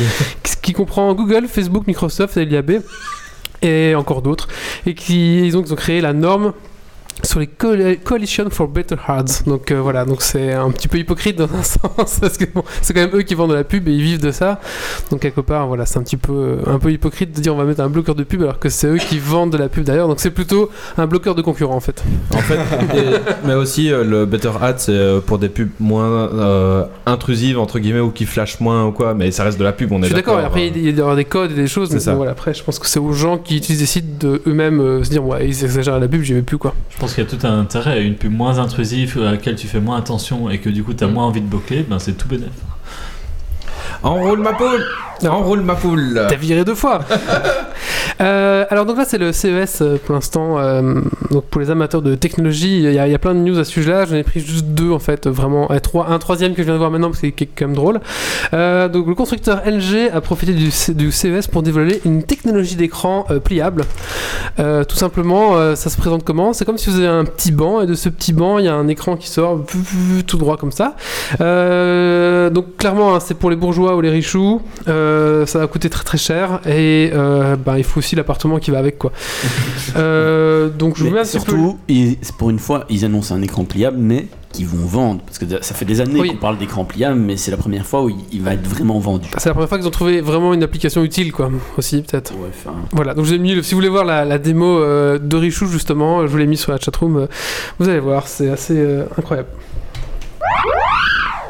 Je suis pas viré, on m'a pris mon, mon micro. Apple, début de la fin ou nouveau départ? Et oui, donc euh, bah, un petit peu de baisse de vente de l'iPhone chez, euh, chez Apple, donc ça va mal. euh, le, bah, le- la cour, hein, le cours de la bourse a un petit peu chuté, etc. Euh, pourquoi Bah, Tout simplement, je pense que tout simplement, bah, là, ils ont un peu exagéré avec le prix du dernier iPhone. Donc, à un moment donné, bah, je pense qu'ils ont atteint la limite à 1200 dollars pour un, un iPhone. Ça commence à faire beaucoup. Surtout que l'iPhone X a été vendu un an après, ils ont fait Ah bah, votre téléphone, on va plus le vendre. Donc, quelque part, il, Ouais. est, il est dépareillé, on va dire, etc. On va directement enchaîner avec les nouveaux modèles. Donc, il y a un modèle qui est resté qu'un an euh, dans la boutique, on va dire. euh, euh, Apple, donc ils exagèrent un petit peu.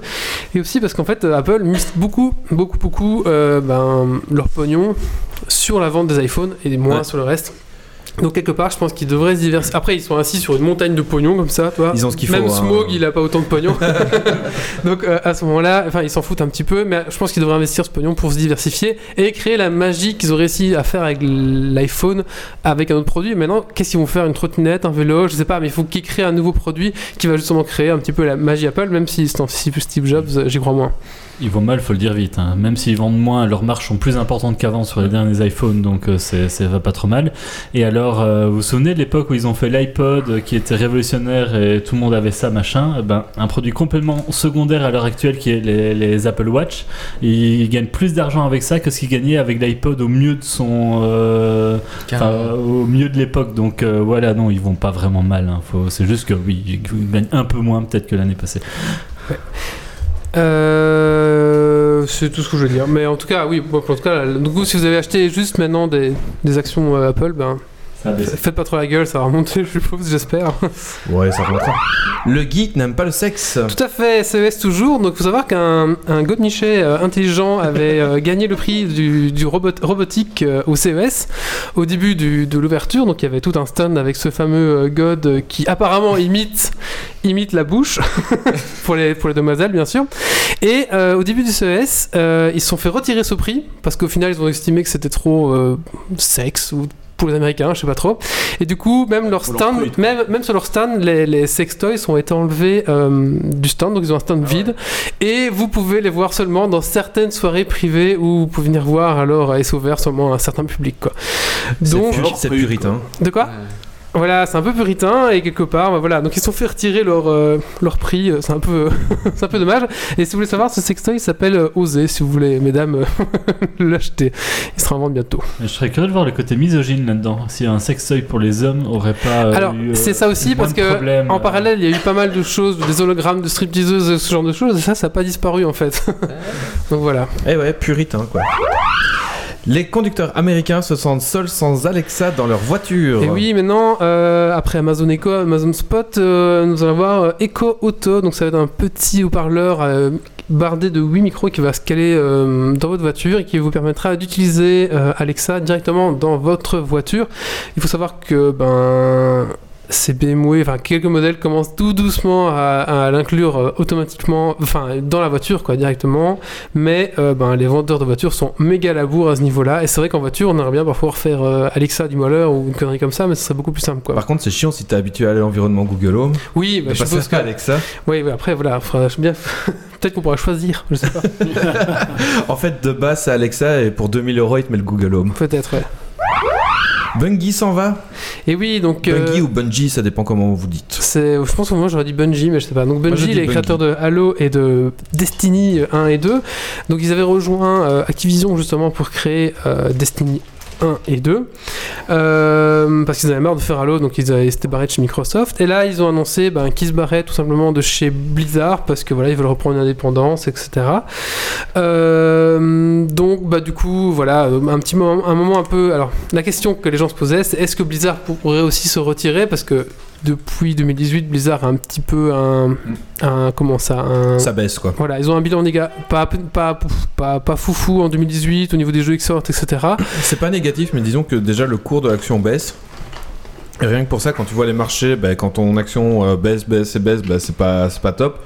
Et puis ouais, les sorties 2018 de Blizzard n'ont pas été euh, excellentes. Plus euh, ils ont arrêté.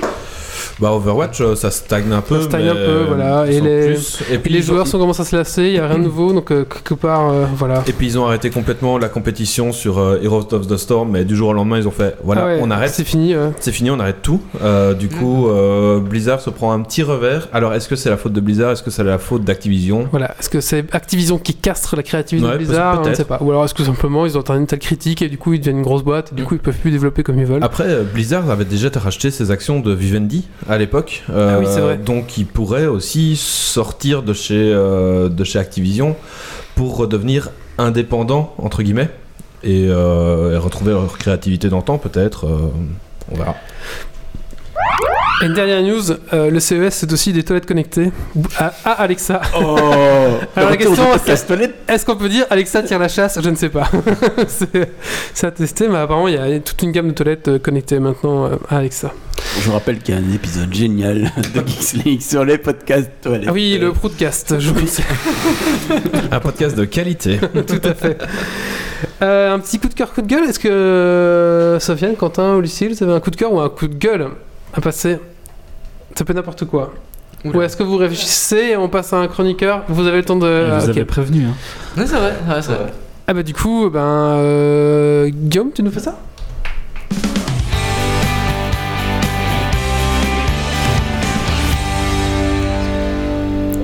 Alors moi je vais vous parler de Into the Breach qui est un gros coup de cœur. Euh, j'ai téléchargé ça sur Switch parce que je l'ai vu en solde, ça avait l'air pas mal et en fait j'ai pas décroché au point que je joue même plus à... Warhammer non, Ah, à Smash. Euh, donc Into the Breach c'est un jeu indé, donc il est ressorti sur Switch mais vous le trouvez sur Steam aussi euh, sans trop de problèmes. C'est un jeu de stratégie un peu un petit côté Advance Wars comme ça euh, de ceux qui ont connu à l'époque et euh, qui a un côté roguelike parce qu'en fait on va avoir trois mechas, on va rentrer dans une bridge pour aller euh, dans le temps en fait pour aller combattre des gros monstres euh, qui essaient de détruire les, les villes. Et euh, si on arrive à leur péter la gueule à la fin, bah après on recommence un autre cycle dans une autre timeline. Et donc il y a un côté roguelike, on va tout le temps enchaîner des parties, ça va être à chaque fois généré donc c'est jamais deux fois la même chose et, et ainsi de suite. Euh, c'est stratégiquement très très fun, c'est assez complet en fait parce qu'au début on commence, euh, ça a l'air de rien, on, essaye de comprendre un peu comment fonctionnent les mechas et à la fin on, on- on va beaucoup plus loin euh, dans l'aspect stratégique euh, et c'est très très très très accrocheur. Euh, on enchaîne les parties, on se fait une fois défoncer. euh, Il y a une mécanique en fait de Coûte combien? Ah, il coûte. Euh, sur, euh, sur Switch ça doit être 15-20 euros et là je l'ai eu en solde et sur Steam ça doit être moins que ça parce qu'il est un peu plus vieux. Très bien. Merci. Je confirme, c'est de la balle. Euh, Titi, maintenant tu vas nous parler du Hungry German Kid. Mais alors je vois ce que c'est, c'est un vieux même sur internet. Bon, on va lancer ton, ton, on va lancer ton jingle, mais après j'ai hâte de savoir ce que tu veux dire là-dessus.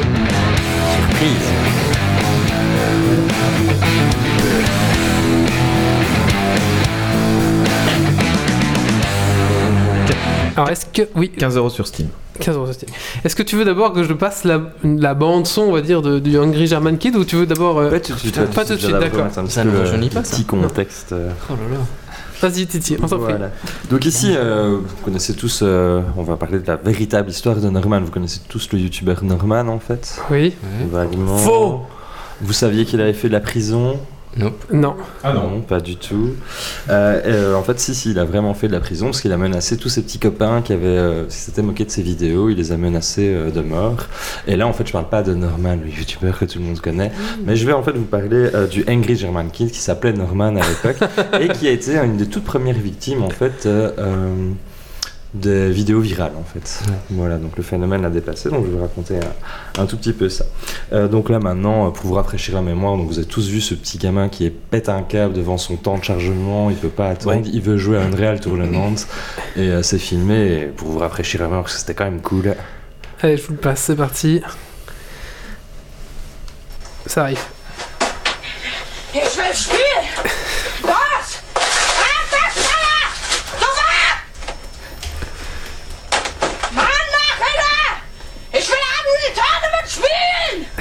Ça dure 4 minutes, hein. On va pas tout mettre évidemment.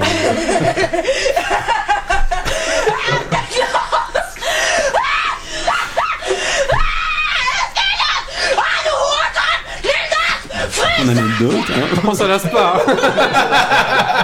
Ça faisait des années.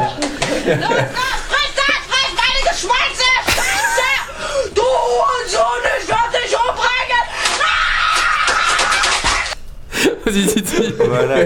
Donc forcément, vous vous souvenez tous de ces vidéos. Donc elle avait fait vraiment euh, le, buzz euh, à l'époque. Elle avait vraiment euh, complètement tourné. Donc on voit un, un petit gros qui s'énerve sur son clavier. Ouais, c'est ça. Voilà, il est en c'est train ça. de péter le clavier parce qu'il y a un temps de chargement. Il veut jouer tout de suite à Unreal. Il ne sait pas attendre. Faut acheter plus Et, de euh, RAM. voilà. Et donc là, en fait, pour l'histoire, donc euh, euh, le gamin avait été filmé à son insu par son père alors qu'il pétait un câble devant un temps de chargement. Et la vidéo suscitait bah, soit le rire, soit à la crainte. À l'époque, on était quand même dans une époque. Attends, attends, attends, attends, c'est son père qui a vendu son propre fils comme ça sur le net? Ben oui, c'est assez particulier. hein, Ça, c'est bien l'éducation, c'est bien. Pouvait encore gagner du gosse. C'était hein. l'époque un peu vidéo gag. Euh, non, en fait, vivent, euh, hein. pas du tout. Donc en fait, ça a été vendu comme ça euh, par une chaîne allemande qui s'est réapproprié euh, la vidéo. Euh, et ils ont fait un- ils ont brodé tout un reportage autour, mais c'était de la pure désinformation, complètement fake news. Ils ont nommé le gamin qui s'appelait Marvin en Léopold, donc euh, il s'appelait pas comme ça, mais ça sonnait allemand. Et donc ils ont totalement euh, tout euh, mis en scène, comme quoi c'était le père qui l'avait filmé à son insu. Et donc après la vidéo a fait pas mal parler d'elle, et c'est une des toutes premières vidéos virales, ça a circulé un, petit peu partout. Mais en fait, c'est pas du tout euh, l'intention qu'il avait derrière cette vidéo-là. En fait, euh, euh, ce, comment il s'appelle déjà? Donc Norman, Norman. Donc on a Norman qui avait déjà fait plusieurs personnages avant, il faisait des personnages parodiques. tout simplement, il en a posté plusieurs. Certains, moi, je le trouve pas forcément mauvais, mais c'est juste un gamin. En fait, il a 13 ans à cet âge-là. et il a reçu un caméscope à 12 ans, donc il s'est entraîné à faire des sketchs et celui-ci a pris une ampleur phénoménale. Mais donc le gamin, euh, il fait ça et à 13 ans, bah, en fait, il y a déjà un site humoristique qui lui a proposé d'héberger ses vidéos. Donc euh, il a amassé un petit pactole de 3000 euros à peu près à l'époque. euh, sympa, 13 ans, à c'est pas mal. C'est pas mal, tu, tu dis pas non quoi, ouais. euh, voilà, pardon, 2000 euros. Ah, Bon, 2000 ça, euros. bah, c'est pour est Avec gamin, c'est- c'est- Ça reste bien, c'est- 13 ans. c'est cool. Et euh, voilà, mais lui, en fait, ce qu'il comprend pas, c'est que les gens sont plutôt en train de se moquer de lui et ne rigolent pas avec lui. Et il va seulement comprendre beaucoup trop tard quand vraiment la vidéo euh, va, va devenir euh, virale en fait. Euh, donc ici, euh, cette, euh, cette vidéo-là, donc elle a été, comme tu l'avais dit tantôt, c'était un mème, donc elle a été détournée plein de fois. Et euh, là, bah voilà, c'était encore plus la surenchère. C'est comme le gars avec son balai Star Avec Wars. son balai Star Wars. Ouais. ça a fait des milliards de vues, mais voilà, donc euh, Ah, je à connais pas. l'époque, euh, ah, c'est un grand classique. hein. Faut partager les liens dans la chatroom parce que Oui, sinon, oui, en fait, et- et je l'écris un petit très peu, radiophonique, c'est- euh, un de gars, il est, Ouais. je sais pas, dans une sorte de d'endroit où tu ranges des trucs et il y a un balai, il est en train de jouer avec dans une petite euh, salle exiguë, il manipule euh, le bâton dans tous les sens. Et après, il y a un gars qui a rajouté un sac. à Faut chercher, dessus. faut chercher Star Wars Kids si vous voulez trouver ça. Euh, du coup, je me chope la pub. Mais du coup, c'est pas très. euh, Désolé pour les gens qui nous écoutent. euh, voilà. Tout simplement, voilà. On a un mec avec un balai qui fait ça. Et du coup, Et en gros, ça a été transformé et en du coup ça a été transformé. Les mecs ont fait des effets spéciaux C'est une sorte de scream, non 1000. Tout à fait. Est-ce qu'il cherche à se défendre? Et il cher- bah oui, il cherche à se défendre. Mais à un moment donné, il euh, glisse les- sur le petit, le petit étoffe qui est là. C'est une catastrophe. Parce que le balai est une arme blanche. Partage le lien pour que Je les vais gens partager le lien. euh, Et sinon, vous cherchez Star Wars Kids, vous allez trouver. hein. En fait, cette histoire euh, que tu racontes, euh, Titi, ça me fait penser à, à la vidéo sur euh, Leroy Jenkins, qui est devenue aussi euh, virale, etc. Et tout le monde pensait que c'était euh, euh, pris sur le moment. Et en fait, c'était un sketch euh, monté de toutes pièces, quoi. C'est ça. Ah bon Bah, Donc, là, euh, ouais, ça. Leroy Jenkins, ouais, il a, il a avoué que euh, c'était, euh, c'était préparé en fait, et que en fait, euh, ce que les guillemets disent, c'est juste n'importe quoi. Ils balancent des chiffres euh, comme ça qui ont l'air sérieux, mais en fait, c'est, juste de- du bullshit. Et, euh, et donc en gros, c'était préparé en fait. D'accord. Donc voilà. Ouais, voilà, ça- c'est à peu près ça l'idée. Donc, euh, ici, en tout cas, pour le, le gamin qui a quand même 13 ans à l'époque, euh, bah, ça va être le- tout doucement le début de la fin, parce qu'il va se faire complètement euh, railler par tous ses camarades de classe en permanence. Ça va aller très très loin, donc il est complètement harcelé. Il va essayer de s'en ressortir de là, donc sa, sa réaction qu'il va avoir, c'est qu'il va essayer de, de reposter une vidéo en faisant croire qu'il c'est un addict gamer qui vient d'une cure et il est soigné, mais il n'a pas tout de suite dit non, c'est pas vrai, c'est pas. Enfin, il n'a pas tout de suite démenti la vidéo. Et puis à l'époque, il n'y a pas YouTube en fait. Il n'y a pas encore YouTube. Donc, euh, pour euh, quand il va refaire ses vidéos qui auront beaucoup moins de succès de, de démenti, elles seront jamais vues que par les Allemands parce que là il parle vraiment en allemand. Cette vidéo là qu'on vient d'entendre, bah, vu qu'il gueule comme un possédé, euh, s'en foutent. euh, moi je, je, voilà, je comprends pas ce qu'il dit, mais je comprends l'idée, ça m'a bien fait rire, euh, donc euh, voilà. Donc pour lui c'était impossible euh, de, de s'en sortir, et puis bah voilà, vu que le phénomène est tout récent, il pouvait même pas s'imaginer ce qui lui tombait sur le coin du museau. Euh, mais en tout cas, ça a été très très loin, et donc à la fin, il va essayer de vraiment se, se débarrasser de cette image qui lui colle à la peau. Il va se teinter les cheveux en noir.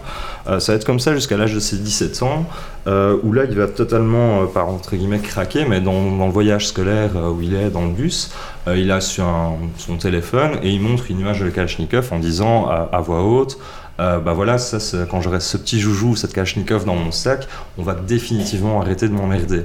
Et là, il commence à prendre chacun des élèves à, à partie dans le bus en disant Toi, tu m'as fait chier. Donc, il commence à tous les insulter. Là, il y en a un autre élève qui va filmer la conversation, enregistrer la conversation, il va donner ça au prof et il va se retrouver, sans déconner, en tôle à 17 ans en fait. Parce qu'en Allemagne, il y avait des antécédents. Regretté d'avoir euh, rigolé au début. Hein. Bah non, puisqu'il a été en tôle, donc ça, va, donc ça il, va. a, il a vraiment été euh, trois mois en prison, mais bon, quand même à 17 ans, faire euh, trois mois de prison. Euh, mais bon, bizarrement, ça l'a aidé parce qu'il il était dans un endroit où on se moquait pas de lui, ça lui a fait beaucoup de bien. Il a réfléchi un petit peu. Les mecs ont fait internet là-bas. ouais. c'est ça. Et euh, voilà, donc, euh, mais comment est-ce qu'on sait tout ça finalement? Donc, euh, c'est simplement parce qu'après, il s'est fait encore une fois remarquer. Euh, il voulait être tellement méconnaissable qu'il a fait euh, énormément de bodybuilding, c'est bien ça le terme? On fait plein de Bah, ça gonflettes. dépend. euh, voilà. De la gonflette, oui. Ouais, voilà, donc il faisait la, la gonflette. Et à la fin, euh, plus personne ne le reconnaissait, puis il était balèze, donc on l'embêtait plus trop. euh, C'est ça, quoi. Parce que là, s'il dit euh, arrête de rire, je vais te mettre un bain, tu fais d'accord, pardon, quoi. Et après, ben, il, il s'est pas trop méfié, mais il a reposté des vidéos de lui où il montrait comment faire euh, du bodybuilding ou de la muscu. Et il y a quelqu'un qui lui a posé la question est-ce que tu es euh, le gamin fâché ou pas? Et puis il essayait d'effacer les commentaires. Et puis à la fin, bah oui, il a reconnu. Et puis son a servi pour. euh, il a créé un petit rap là-dessus. Il a fait 500 000 vues. Il a un petit peu surfé sur le succès du retour, du, la transformation du Green German Kid. Et voilà, ça c'est assez fun. Euh, voilà, donc en tout cas, ici, euh, tout ce que je vous ai présenté ici, c'était pour vous présenter une manière détournée, une chaîne que j'aime beaucoup. Donc c'est la chaîne Paul vous raconte. Euh, c'est lui qui a fait tout le travail de recherche. Il a même été interviewé, euh, le gars. Donc il fait comme ça une fois tous les mois environ. Il prend un sujet un petit peu geek euh, qui tourne autour des personnages de Tekken. Enfin, c'est le dernier que j'ai vu, mais il y a plein de vidéos comme ça. Il raconte tout ça de manière assez détaillée. C'est bien mis en scène, c'est bien détaillé. Et là, il a même fait la démarche, lui-même créer le contenu parce que c'est lui qui a été démarché le Marquise euh, pour. Euh, l'interviewer. Euh, voilà, moi j'ai trouvé ça complètement hallucinant cette histoire de, du gamin qui poste une vidéo et que les médias détournent complètement le message et euh, voir tous les impacts que ça a sur sa vie. Et si vous voyez la vidéo, vous pouvez voir le Angry German Kids, vous le ferez plus chier si vous le croisez. Clairement pas, c'est devenu une petite machine. Donc voilà, c'était assez intéressant là-dessus. Je voulais vous partager. Merci Titi. Voilà. Et donc euh, je rappelle juste la chaîne, donc, parce que je vais tout Ouais, pomper, c'est PVR, euh, Paul vous raconte, et franchement c'est qualitatif et je vous invite à y faire un tour, c'est très chouette. D'accord, merci. Est-ce que maintenant vous avez trouvé un coup de cœur ou un coup de gueule? Ah, quand il y en a un. Alors, euh, voilà, donc euh, il, il m'a absolument fallu euh, faire découvrir euh, Pride and Prejudice à, à Lucille parce qu'elle connaissait pas. Parce que j'aime beaucoup ce film. Et, euh, et donc, euh, le problème, c'est que c'était fini, il a fallu trouver autre chose. Et donc, euh, on s'est lancé dans une série Netflix qui est Paradise. C'est- pas une série Netflix, c'est de la Enfin, BBC à la base. Et elle est disponible sur Netflix. Ouais, merci. Et euh, voilà. Si vous aimez euh, tout ce qui est autour des lords anglais et ce genre de choses, euh, c'est très bien. D'accord, très bien. Et inspiré de, inspiré de, de romans de Zola, mais euh, transposé en Angleterre. quoi. Super. Merci. Euh, maintenant, on va parler de quoi? Qu'est-ce qu'on va parler? Euh, Benoît, tu veux nous parler de Smash Bros? C'est ça, hein? Ouais, c'est Allez, c'est parti.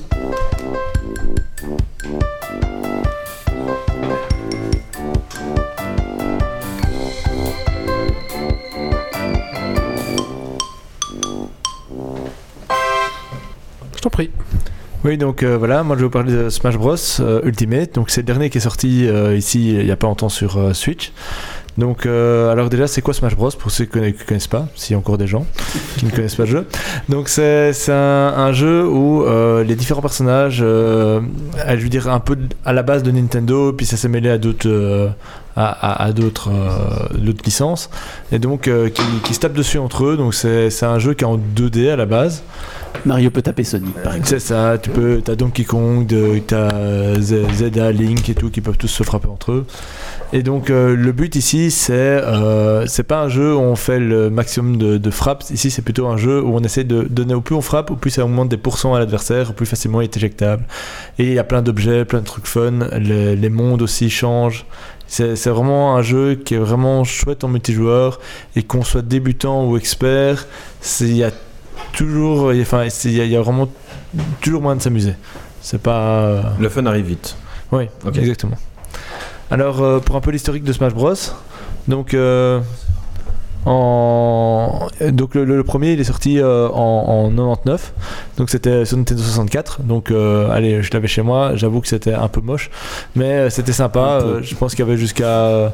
Il y avait 8 personnages de base et 10 à la fin. C'était. euh, bah, c'était quand même bien sympa. Après, est venu euh, son plus, le plus grand succès à l'époque. C'était en 2002. C'était sur GameCube. Donc celui-là qui a duré très très longtemps et donc même quand les versions suivantes sont sorties, tout le monde revenait toujours à celui-là pour les tournois. Le, le fameux mêlée, c'est ça? Ouais, exactement, Smash Bros Melee. Ensuite en 2008, on l'a eu sur Wii Smash Bros euh, Brawl.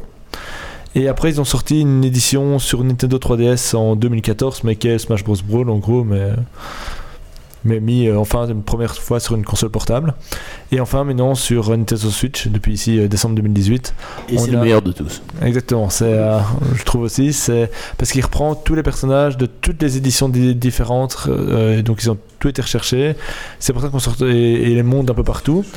Et euh, c'est pour ça qu'on se retrouve maintenant avec euh, 74 personnages, dont euh, 11 nouveaux ici euh, qui ont été ajoutés, et ils ont prévu encore des add-ons par après pour rajouter encore des nouveaux personnages. Donc ici, dans les personnages qu'on a dans cette édition qui n'existaient pas du tout dans les autres, on a, mais je suis pas sûr de la prononciation, c'est Shrom ou Chrome, Chrome de Fire Emblem. On a Daisy de Super Mario Land, Feu Inferno de Pokémon Soleil et Lune, on a Inkling de Splatoon, Ken de Street Fighter, euh, on a King Carol de Donkey Kong Country, c'était le grand méchant, euh, Marie de Animal Crossing, euh, on a Richter de Castlevania, Ridley de Metroid, on a Metroid Sombre de Metroid Prime 2, et on a Simon de Castlevania. Ouais, Donc donc ça fait un tous les univers qui se mixent. Ouais. Euh, alors ici, ce qu'on a eu, euh, donc ce qui est un peu propre à ce Smash Bros là, c'est donc un mode aventure, donc euh, ils en font un de plus en plus, mais celui-ci est tellement immense que il m'a fallu des semaines avant que je me dise ah tiens, je vais quand même jouer avec d'autres gens, parce que j'étais tellement dedans. euh, donc au plus on joue en mode aventure, au plus on s'est débloqué les personnages. Et euh, ils ont fait euh, tout un mode où on c'est sur une map. Et donc chaque fois bon, c'est le principe de si on réussit son combat on passe euh, on peut on peut se promener sur la map et aller faire le combat suivant. Mais chaque combat est un, un peu propre avec par exemple des vents violents ou tout le monde est en métal ou euh, toutes les manettes fonctionnent à l'envers ou des choses comme ça. Et, euh, et donc il y a aussi un- tout un système d'esprit qui peut vous aider si on collecte par exemple en battant chaque fois les personnages on reçoit de certains esprits on peut se dire voilà grâce à ça je résiste mieux aux bons violents ou ainsi de suite. Ils ont essayé de créer tout un, tout un côté là-dessus qui est vraiment attrayant euh, alors après, forcément, il y a le côté maintenant pour jouer avec les gens, mais qui font aussi maintenant sur Internet, donc qui n'y avait pas spécialement dans toutes les autres éditions. Euh, le problème sur Internet, évidemment, sur Switch, c'est qu'il faut payer un abonnement à l'année. Donc euh, ils commencent à le lancer. Bon, bah pour le moment, comme euh, il y a vraiment que Smash Bros réellement qui vaut le coup sur Internet. euh, Mario Kart aussi. Oui, Mais bon, mais bon, voilà. Euh, mais bon, l'abonnement est pas encore très très cher, donc ça va. Euh, je pense que c'est ce jeu. Je sais Bah, pas si on peut me reconfirmer, mais je pense Alors que toi, c'est euh, 20 euros toi, t'as l'année. fait tournoi, hein, Smash, c'est ça hein? Oui, moi j'en ai fait. Alors, qu'est-ce que t'en penses, euh, comme vu ton, ton, ton, ton, ton point de vue de, de, de- de professionnel euh, Smash Bros? Bah, pour moi, c'est vraiment l'un des meilleurs parce que franchement, il, il, allez, il y a tout qui est combiné. Et par exemple, sur internet, on peut autant, autant choisir le côté vraiment tournoi. On se dit, on fait ça sans objet dans des mondes très plats et tout, que se dire, on va totalement en côté fun, on refoue avec tous les objets. euh, enfin, et donc, on peut tourner sur tout niveau. Et ça s'arrange aussi euh, pour. Ça- ils essaient toujours de trouver des adversaires qui ont ton niveau. D'accord. Tout monte en point, donc c'est ça qui est toujours bien. C'est on se trouve pas sur des tout débutants qui tombent avec des, des gens qui en font depuis euh, Ça. 10 ans. Quoi. t'as un système de MMR où euh, chacun Ouais, affronte c'est euh, ça. son niveau, quoi. Ce qui est la base normalement de tout jeu de, de combat, quoi. Euh, Oui, c'est ça, parce que sinon, même pour s'améliorer, euh, si tu tombes sur des gens qui débutent tout le temps, bah, c'est ni drôle pour lui, ni drôle pour toi. Donc, ouais, et si tu tombes Ça sur, Euh, ça, ça peut te défouler par moment, mais aussi, Oui. par exemple, si tu tombes que sur des gens qui sont trop forts, tu vas juste te faire dérouiller et tu Oui. vas pas comprendre comment t'améliorer toi-même. C'est ça. Aussi, Et, ouais. Par contre, tu peux très bien aussi faire, il y a aussi le côté où tu peux aussi, ce sont random dans les niveaux, et là tu peux tomber sur tout, et c'est aussi ça qui est Ouais. chouette. Alors, à Smash Bros, ça peut jouer aussi bien en 1 contre 1 que ça peut se jouer à 8 sur la carte, hein, donc euh, il y a moyen de. Ah, on peut être 8 sur une carte, c'est ça Oui. Ah. Smash Bros, le, ce- le gros problème par rapport à d'autres jeux de combat, c'est qu'il y a des moments où l'action est difficile à lire. Parce qu'il y a Oui. beaucoup, beaucoup de choses qui se passent en même temps, et ce qui en général rebute les, les gens qui débutent. Mais une fois qu'on a passé ce stade de, de lecture, c'est vraiment un très très grand plaisir parce que euh, tu ne trouves pas ça dans d'autres jeux. Et donc c'était ce mode solo qui était un peu la surprise, qu'en fait ils ont pas trop communiqué dessus et en fait il est bien, c'est ça? Ouais. Super. Il a mérité de là, quoi. Hmm. Euh, Oui. Maintenant, 8, ça reste quand même illisible euh, et très peu jouable. Quoi. Généralement, quand tu joues à 4, tu sais maîtriser à peu près ce qui se passe. Quand tu joues à 8, euh, t'as plus trop le temps de voir venir les trucs. Quoi. Et je crois qu'il y en a qui veulent dire tester quelque chose. là. l'heure. Pire que Magica Pour ceux qui ont joué à Ah non, Magica mais Magica, déjà, pour lancer tes premiers sorts, tu galères alors. euh, Parce que Magica c'était bien le bordel, mais tout de suite quoi. ça, déjà, déjà, tout seul, Magica, euh, tu vois pas où tu lances tes sorts, alors à 4. En gros, c'est euh, c'est des jeux où, où t'es un- tu joues un magicien et euh, tu peux faire différentes combinaisons euh, de- Ouais. d'éléments pour balancer tes sorts. Mais euh, Et différentes manières de cliquer pour le lancer aussi. Voilà, c'est ça. Mais tu peux lancer des sorts offensifs sur tes potes. Euh, genre, tu lances un éclair sur. euh, tu penses faire une combinaison pour le soigner. Non, tu rajoutes un clic, ça lance un éclair. euh, Ah oui. Bah, tu butes ton pote, quoi. Mais du coup, à, 4 là-dessus, c'est juste injouable, quoi. Euh, Tout le monde balance des météorites dans tous les sens et tout le monde se fait buter dans tous les sens, quoi. Alors est-ce qu'il y a un DLC à venir déjà? Alors, il y a plusieurs DLC qui sont à venir. Ah. Euh, il y en a, en fait, ils ont prévu un pack DLC qu'on peut déjà acheter maintenant pour les 6 DLC qui sont à venir Mais dans les de deux toute ans à venir. façon, dans tous les cas, t'as- la première chose, c'est que Nintendo a des DLC physiques qui sont les amiibo. Donc ça, c'est toujours là. Ah les amiibo apportent des personnages? Non, ils apportent pas des personnages, mais ils apportent ce qu'ils appellent des figurines, qui sont des machins. En gros, tu mets des esprits dedans, etc. Mais c'est autre chose. Mais, sinon, pour les personnages, donc c'est prévu qu'il y ait des personnages en plus. Alors, ils prévoient déjà euh, de rajouter euh, Piranha, donc euh, la plante qu'on voit dans beaucoup de Mario, et euh, Joker. On, on commence à avoir des rumeurs sur d'autres personnages, par exemple comme dans Banjo Kazooie, qui voudraient le rajouter dans, dans Smash Bros. Que franchement, ça m'attirait vraiment qu'il arrive. Euh, sinon, on n'a pas encore forcément tous les autres personnages, parce que c'est un peu le principe de ils vendent déjà le gros package maintenant, sans qu'on sache vraiment ce qu'ils vont sortir avec. Donc, c'est- Pour- Oui, ils ont annoncé le Season Pass de l'année et les 4 persos là, on sait à peu près ce D'accord. que ce sera et tu gagnes 5 euros sur le package. euh. D'accord, d'accord. Pour les amiibo, rappelez-vous qu'on avait, on avait déjà présenté des petites cartes Shintok euh, qui reprennent juste les, car- les puces NFC en fait. Euh, ouais, tu en avais un. Et du coup, euh, ben, pas besoin d'acheter des figurines. euh, Ouais, juste après, les- juste les puces décor. voilà, c'est Après, ça. moi j'ai des figurines chez moi que j'ai jamais déballées, c'est juste pour le beauté. hein. En fait, là, les amiibo, tu peux les incarner en jeu, enfin les, les faire les combattre en jeu. Mhm. Et ils peuvent du coup s'améliorer, évoluer et devenir de plus en plus puissants, ce que ne font pas les autres adversaires ordinateurs. D'accord, en fait. d'accord, d'accord. Ça va. Et donc ce soir, on se tape dessus avec ça, c'est ça? Exactement. Parfait. D'ailleurs, je me pose un peu la Yes. question, parce que comme on est quand même pas mal ici à avoir le jeu et tout, je me demande un peu déjà un peu les. En général, ce que les gens utilisent comme perso préféré. Kirby. vois. Ouais, Kirby Kirby. et Pac-Man. De toute façon, c'est Kirby qui Je l'ai pas encore acheté. Alors, moi, je joue en random parce que euh, j'ai pas le jeu. Du coup, je connais pas les persos. Du coup, j'appuie sur tous les boutons et je perds. Ah, mais t'as qu'à jouer à Tekken alors ça marchera. Oui, voilà, c'est ça. Mais là, je gagne. D'accord. Et dans nos invités, euh, il y en a qui jouent à Smash? Alors moi j'ai pas joué à celui-là encore, mais je vais jouer à celui sur Wii et euh, moi je jouais Kirby tout le temps. Ah, les vrais. Parfait. Merci Benoît. Alors, ça annonce hein, du, du rondoudou, du rob, du Mr. Game and Watch euh, sur, euh, sur le chat. euh, en D'accord. personnage Ah, jouable. parce que les, les gens de la chat aussi partagent très bien. Ah bah oui. Euh, Ah, T'as posé une question. oui, oui, bien sûr, bien sûr. Merci Benoît, On a un merci. chat ultra actif cette fois-ci. Euh, je, je sais pas si vous avez une heure, je vais pas vous retenir non plus euh, comme vous voulez. euh, Non, je vais me mettre en route. En tout cas, un grand, D'accord. grand merci pour l'invitation. D'accord. Vraiment. Merci d'être venu. Merci d'être venu. On vous rappelle www.riddle euh, si je donne mauvaise adresse, ça va pas le faire. Euh, donc n'hésitez pas, hein, si vous voulez rentrer en contact avec un- une, un- une école, une salle, ben n'hésitez pas. hein. Vous avez vu, ils sont très ouverts et très gentils, ils ne mordent pas. Ils vont peut-être vous taper dessus avec le répé après, mais ça c'est autre chose. Et sinon il y a une page Facebook aussi qui est assez euh, réactive. D'accord. D'accord. Bah voilà. Euh, bah merci à vous en tout cas. Merci à vous. Merci, beaucoup. Merci beaucoup. Merci à Merci beaucoup. À une prochaine. À bientôt, oui. À bientôt. Bah, pendant que Guillaume, tu vas accompagner, on va faire un coup de cœur, coup de gueule, et c'est Grumpy qui va le faire le sien. Alors moi c'est un coup de cœur, mais d'abord un, un- un petit coup de gueule en fait. Parce que j'ai vu Meyo utiliser Internet Explorer et je trouve ça vraiment scandaleux de la part d'un geek d'utiliser ça. Et il paraît qu'il a Et- acheté WinRAR aussi. Et il utilise Bing comme moteur de recherche. Alors, franchement... c'est- alors ce qu'il y a, c'est que. Non, non, il n'y a pas d'excuse. Non, Il non, n'y a pas non, d'excuse. Je suis désolé. Il n'y a pas d'excuse. Donc, j'avais un coup de cœur. Je l'ai pas Non, configuré. c'est pas- C'est pas grave. J'avais un coup de cœur, c'est les aventures d'Aristide, le lapin cosmonaute, hein, qu'on voit ici, qui est euh, des, euh, un financement participatif qui a été fait par. euh, tiens, je te le donne comme ça, tu peux tenir. Qui a été fait par Plume. Alors il y a qu'un élève qui dit donnez sur Tipeee pour que les invités restent. Donc, c'est un financement participatif euh, d'un livre pour, euh, on va dire, pour enfants et grands-enfants et les enfants qui sont restés grands, qui sont grands mais qui sont restés petits en même temps, etc. Euh, donc, c'est euh, les auteurs, c'est euh, Plume pour le, scénario, euh, les dialogues, etc. Donc, qu'on a déjà reçu. Donc, Plume, c'est Lionel Drico. Et pour les dessins, c'est Vinch ou Vinciane Decamp, je sais pas comment, comment on prononce, euh, qui euh, ben fait les, dessins et les illustrations. Donc c'est assez dense parce que c'est 48 pages. Pour un livre à destination des enfants, c'est assez énorme. Mais euh, le but, c'est euh, d'ouvrir le débat sur ce qu'on lit sur Internet et la véracité de l'information de manière générale.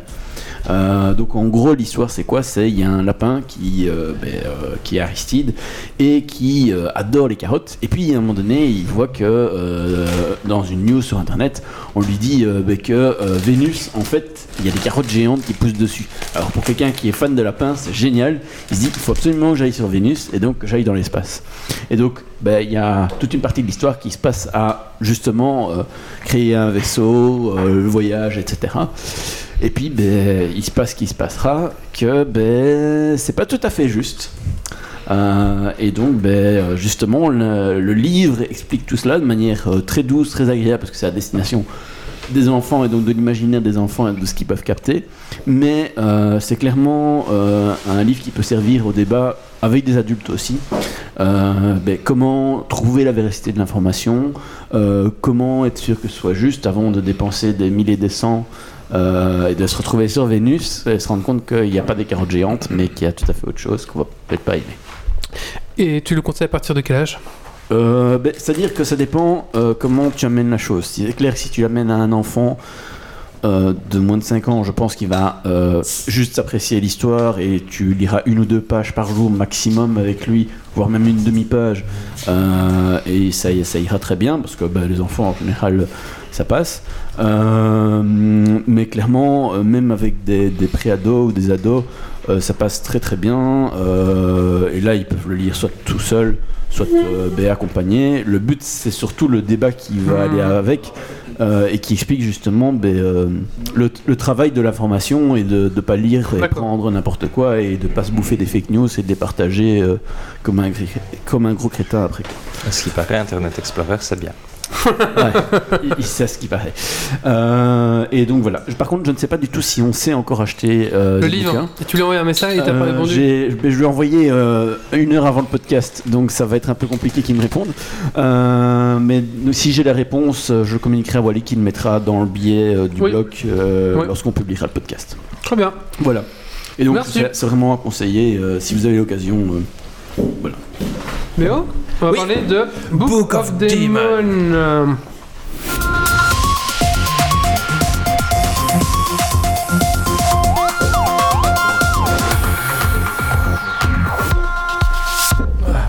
Book of Demon, c'est un jeu sorti le 13 décembre 2018, édité et développé par Think Trunk. C'est un jeu de cartes hybride mélangeant le jeu de cartes à collectionner et le hack and slash.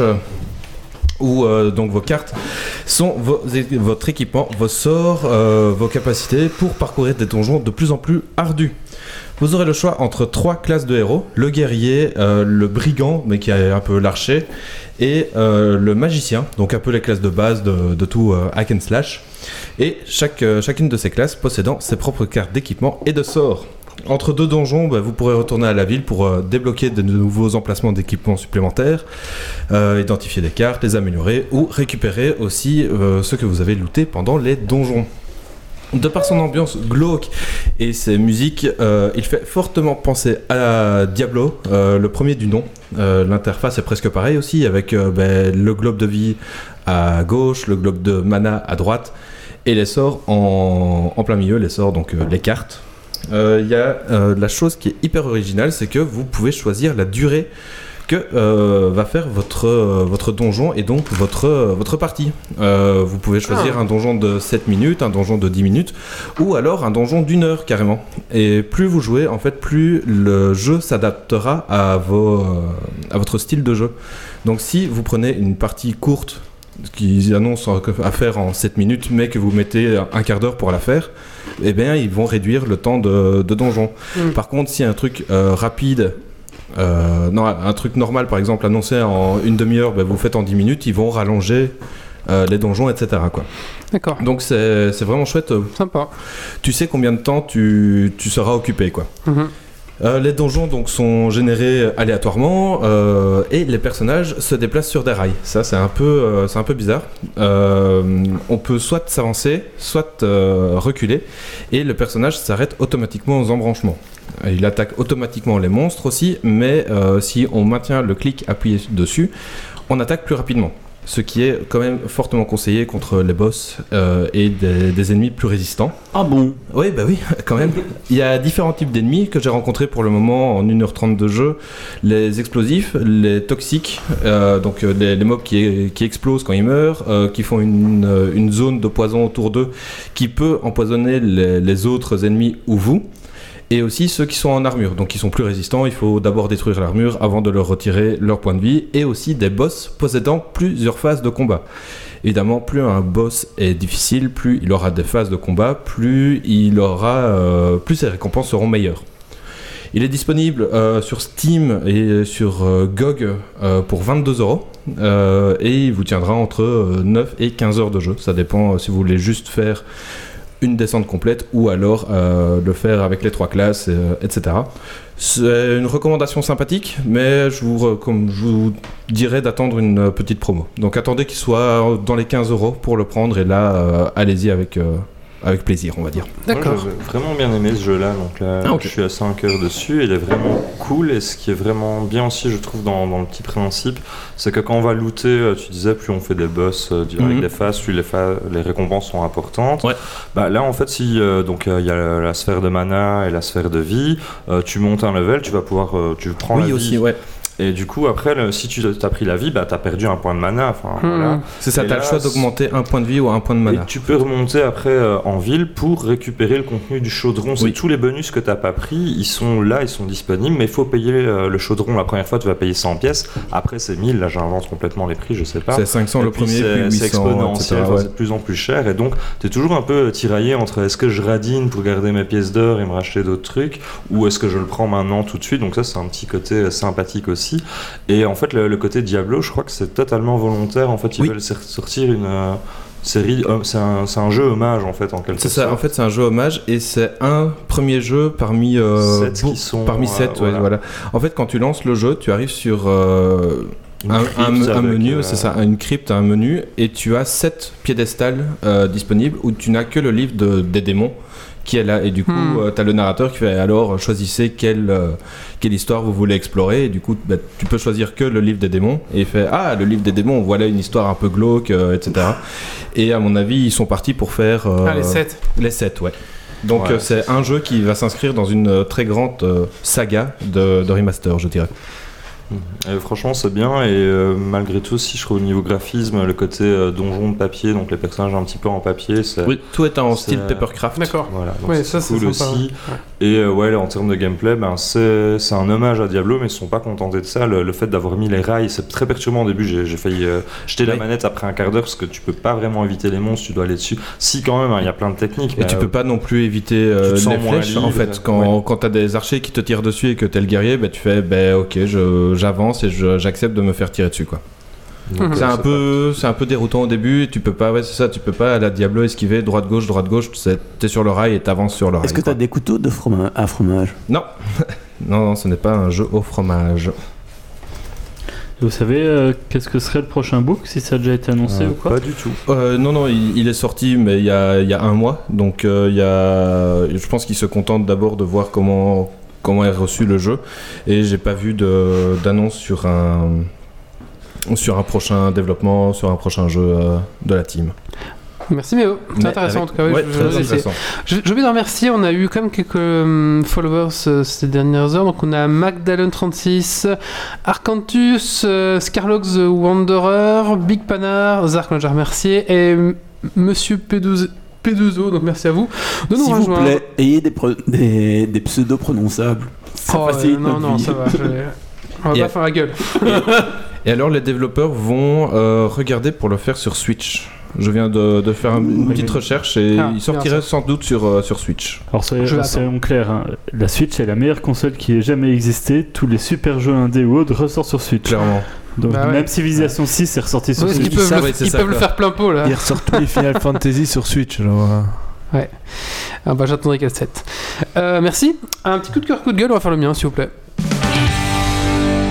Comme tu veux, c'est ton podcast. Alors, euh, Fais comme chez toi. Et si on veut pas, euh, bah, je le fais quand Euh, même. Donc là, il faut savoir que j'ai repeint tout le bas de ma biseau. Euh, donc je ne sais rien du tout en peinture, mais vraiment j'étais une bille. Euh, je sais même pas tenir un, un, un pinceau, donc je Bah, exagère. si tu t'es entraîné chez moi pendant Ah c'est vrai, mais je ne savais non, je ne connaissais rien en Grumpy. Donc je me suis entraîné un peu chez Je Grumpy. former gratuitement. Et oui, je suis monté en compétence chez Grumpy. Et ensuite, bah, j'ai été voir un petit peu, ben, euh, se renseigner sur YouTube, bah, comment est-ce qu'il faut mettre une couche, comment est-ce qu'on arrange les couches, sur quoi on peint, sur quoi on peut pas peindre, comment est-ce qu'on fait, etc. Et j'ai trouvé une super chaîne YouTube qui s'appelle euh, Docteur Peinteur. Docteur Peinture. Peinture. Euh, donc, euh, bah, c'est un pro de la peinture. J'aime bien les pros qui, qui parlent sur YouTube. Et en général, ils sont assez intéressants et. euh, ouais, c'est pas le premier truc de bricolage Non, non, mais sors. hein. parfois, j'écoute ça, je suis pas bricoleur du tout, mais ils partagent ça avec tellement de passion bah, que c'est gay écouter, vous voyez Et ils ont Mais la Docteur passion. Peinture, moi j'étais un petit peu déçu. Ah, c'est vrai? Oui. C'est vrai que il est fort technique. non, il est fort technique, mais est-ce que tu as revu toutes les bases et tout ça? Je trouve qu'il y a comme des choses. on euh, passe tous. Quoi. Mais quand tu fais les travaux, YouTube c'est une grande source Ouais, ouais, d'information. il explique toutes les bases, Rich Empire, tout Et ça, donc c'est très Par contre, intéressant. il faut vraiment croiser les trucs parce que parfois tu as des trucs complètement contradictoires. Par exemple, tu prends le plâtre, ils vont te dire, je suis désolé, hein, mais tu prends le plâtre, ils vont te dire, vous mélangez avec votre eau, vous ne touchez pas. Et tu as d'autres qui vont dire exactement le contraire. C'est tu tapes euh, ton plâtre avec l'eau et tu touilles tout de suite et tu touilles un maximum. Ça, c'est lui, il explique que ça dépend du Oui, plâtre. mais... oui, mais... Et voilà. Et voilà. Lisez Donc, les il faut- instructions. faut Vous avez vraiment- demandé à Marcus ce qu'il il en pensait. il faut croiser les choses. Euh, donc voilà, mais je vous conseille vraiment euh, Docteur Peinture, c'est sympa, il partage vraiment ça avec passion. Euh, et en plus, si euh, vous pouvez, euh, vous pouvez lui envoyer un message, il répond en général à tous les commentaires, à tout ça, il est quand même assez, assez ouvert. Euh, donc sa chaîne, c'est Docteur Peinture, je vous la partage. Je crois hein. qu'on est en train de perdre le chat. Euh, définitivement, hein. il y a Oracti qui dit les couches pour bébé, ça se met sur les murs. Ah oui, oui, oui, bah ça, euh, ouais, ça. Pas j'en ai- encore, je crois qu'elle est encore- je- Je suis encore des couches, oui. Elle est encore trop petite pour lancer ses couches au mur. Ouais, c'est ça. Voilà, c'est tout ce que je veux dire pour mon petit coup de cœur, c'est c'est assez sympa. et, euh, je vous le conseille. Il faudrait une fois qu'on invite tous ces pros là de. Ouais, c'est une bonne- c'est chez moi. chez moi. En fait, on va inviter. Ah, Docteur- vous faites un spécial, euh, je suis pas sûr de venir. hein. Bah, on- non, on va inviter Docteur Peinture, le plombier, euh, on va inviter ouais, c'est ça, Ouais, 3-4 autres, et puis et après en le podcast, et on les garde En le week-end. On va faire ça. 50% d'audience. Et maintenant, ah bah, on va refaire le mur, on va. On, on aimerait bien refaire le mur. Vous pouvez nous montrer en direct euh, comment, comment ça se passe Ouais, dans, Parfait. dans nos multi-fils rouges, on va laisser le plâtrier continuer et s'intéresser maintenant au peintre. Allons voir le peintre où il en est dans le mur. On, on Mais- s'achète juste un terrain et on les engage Mais tous pendant longtemps. toi. Si, si. Non, non, non, non. Alors, remercie non. Dionysos 1994 qui nous suit et Bells Live. Merci à vous les gars. Euh, bah écoutez, on va passer à la suite. Et Radki qui veut bien aider à remplir les couches. Ouais, C'est un peu glauque. hein. Oh, les gars. Allez, maintenant, on va... c'est Grumpy qui va nous parler de Proof of Cast.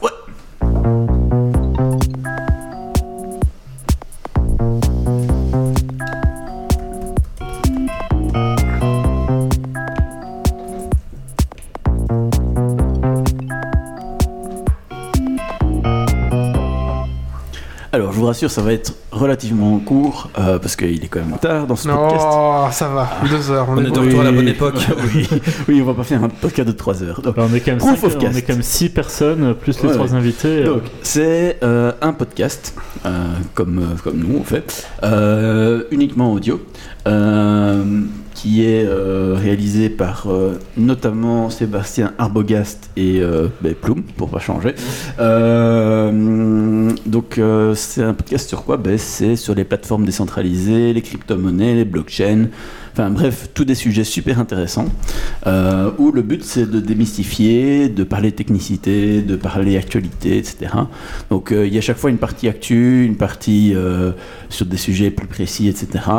Euh, quand Plume est là, en général, il se charge de l'édito, d'un ton assez piquant qui est très très agréable Ah, ils ont qu'on l'a- faudrait qu'on l'ait aussi, il est bien. Faudrait qu'on il est déjà venu, hein. Il est déjà venu. C'est vrai. Mais comme, Ah, comme Alien. chroniqueur. Ouais, faudrait qu'on il l'ait. devrait le- ouais. Mais je pense qu'il est déjà fort occupé. Donnez sur Tipeee pour de plus beaux chroniqueurs. On ne pas avoir, euh, on essaie pas d'avoir Patrick Béja aussi. euh Bon, bref, Ah, faudrait que Ah, je ouais. le relance. Donc, Proof of Cast. Euh, Il y a pour l'instant eu 18 épisodes. Euh, ils existent depuis le 31 du 3 2018, donc c'est assez récent. Euh, et c'est vraiment de qualité. Et quand je dis de qualité, c'est vraiment euh, quelque chose de très fouillé. Après euh, l'émission, quand ils publient euh, l'épisode, il y a une chier de liens pour croiser l'information et euh, ben, justement aller plus loin, comprendre ce qu'ils ont dit si jamais on n'a pas compris. Alors c'est clair que si on a zéro base technique, ça va être dur. Mais si on a quelques bases techniques, honnêtement, c'est super bien expliqué. Après, ça dépend un petit peu des sujets, mais la plupart des sujets sont euh, vraiment bien expliqués, bien clairs. Euh, franchement, euh, s'il y a bien une ressource pour comprendre ces, technologies-là, donc blockchain, décentralisation, crypto-monnaie, tout ça, c'est vraiment via ce podcast-là. Alors, quoi dire d'autre de plus? Ben, Je sais pas trop parce que, en fait, c'est- vraiment super bien fait. Et à part rentrer dans le sujet et expliquer l'un ou l'autre euh, épisode, il n'y a pas grand-chose d'autre que je peux dire dessus. Euh, donc moi je vous dirais, euh, Que dire à part que Grumpy, c'est la dernière rubrique ici, que maintenant on peut la retrouver. Non, pas du tout. Sur Il a été débauché par un certain plume. non mais j'ai écouté. Voilà. J'ai écouté. Euh, je vous ai mis le lien ben, vers euh, le site web de, de Proof of Cat qui est euh, shienskills.com. Euh, le lien vers euh, le site de Sébastien Arbogast qui est sébastien-arbogast.com et le lien vers le site de Plume qui est plume.net. Merci. Voilà. Qui n'a pas fait encore son coup de cœur, coup de gueule? Mais ah, Yep. Eh bien, moi, ce sera aussi un coup euh, de cœur pour un podcast euh, qui s'appelle euh, Hello Demain, qui est un podcast donc produit par Orange. Il y a 5 épisodes pour le moment de 10 à 12 minutes environ, et ça aborde de petites histoires qui se passent dans le futur avec des robots, des IA, etc. C'est une sorte de Black Mirror, mais bienveillant. Un peu, tu, tu sors pas de là un peu. Ouais, donc c'est pas du tout un. Black Mirror. Si Oui, c'est bien c'est- C'est le contraire de Black Mirror, quoi. C'est plutôt un White Mirror, quoi, on va dire. Euh, donc voilà. C'est assez agréable à écouter. Ça, ça se laisse écouter euh, très très rapidement, quoi. En une heure, vous avez fait tous les épisodes disponibles, quoi. très bien. Merci. Bah écoutez, il reste le Dragon Quiz Point. Yes. Allez, c'est parti. Reprise donc de la saison, je mettrai les points. Il y a un jeu à gagner zéro, ce soir. sûr. Il y a un jeu à gagner qui est. Euh, Simple Planes. D'accord. Je crois que Benoît va essayer Des hommes, des défis, du suspens, des questions. Le dragon Kids Point. Es-tu prêt pour le défi? Et tu vas. mourir.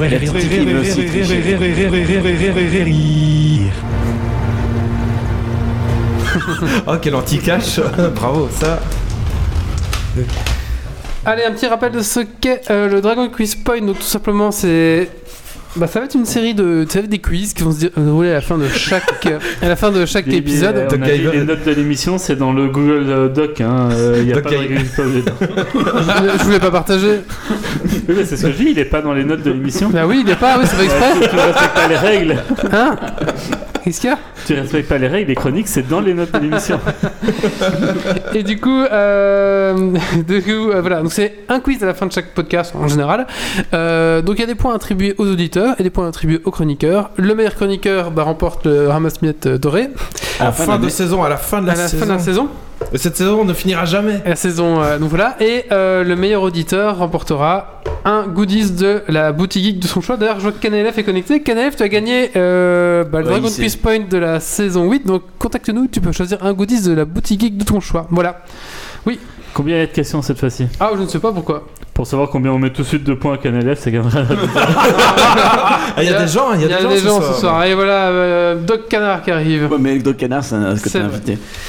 Allez, c'est parti. Alors, alors, comme euh, pour Noël, il y a eu la sortie de la PlayStation Mini, j'ai décidé de vous faire un petit quiz. Oh, attention, sur- attention. CanLF dit si je gagne Non. quatrième saison d'affilée, je réclame le ramasse-miettes doré. Eh ben, il l'aura- pas. D'accord. Très bien. Alors, euh, euh, voilà. Alors, Parler des mini-consoles euh, pour Voilà. le thème. ouais, c'est ça. Dès- Donc, je parle de la mini console, la PlayStation, euh, la PlayStation, qui ont, ont sorti une mini console, voilà, euh, que je vous déconseille très fortement. Euh, c'est d'Adobe, c'est le plastoc est pourri et les jeux sont en anglais. Donc, si vous voulez continuer de jouer à Et c'est FF7, pas les bons jeux, enfin les, les meilleurs. et euh, Sonic, il est limité à 40 frames euh, par image. 50. Non, 50, euh, 40 pour Sonic. Ah, c'est dur. Voilà. Ok. Euh, donc, première question. Euh, alors, la, la, la PlayStation est née grâce à un accord entre Sony et Nintendo. Nintendo, ouais. Tout à fait. C'est plutôt un désaccord. Oui, Oui, c'est un non, désaccord un accord. Un- c'est- Cet accord après a donné Oui, des- c'est un- Nintendo qui a fait C'est le projet PlayStation à la base. Non, c'est un plutôt entre euh, À la base- Philips. À la base, euh, il devait créer donc le SNES euh, CD, euh, qui n'a jamais eu lieu. Il y a apparemment il y a 200 exemplaires qui ont été créés dans le monde. Donc, euh, si vous êtes un euro propriétaire de ce CD. SNES, ça doit valoir très cher. Et moi, je me souviens que j'avais acheté la Super Nintendo, donc il y avait le mode d'emploi, et j'ai fait Waouh, on pourra mettre un CD dedans. Eh ben l'a non. Parce qu'il y, avait il y avait déjà le port en fait. Il y avait le port. Il y avait le port pour, pour et dans le d'emploi, c'était port pour un. Un CD. Ça, j'étais fou. J'étais Waouh, les gens, c'était Après, il CD. aurait aussi très bien pu sortir qu'au Japon, par exemple, parce que je Ouais. crois que c'est dès la NES ou la Super NES, il y a des espèces de trucs qui faisaient par euh, satellite, ça t'envoyait des jeux euh, mais toutes les choper, consoles euh, Nintendo ont eu des ports d'extension. C'est ça. Donc un point pour euh, Doc Gaver, Doc Gaver. et un point pour CanalF. D'accord.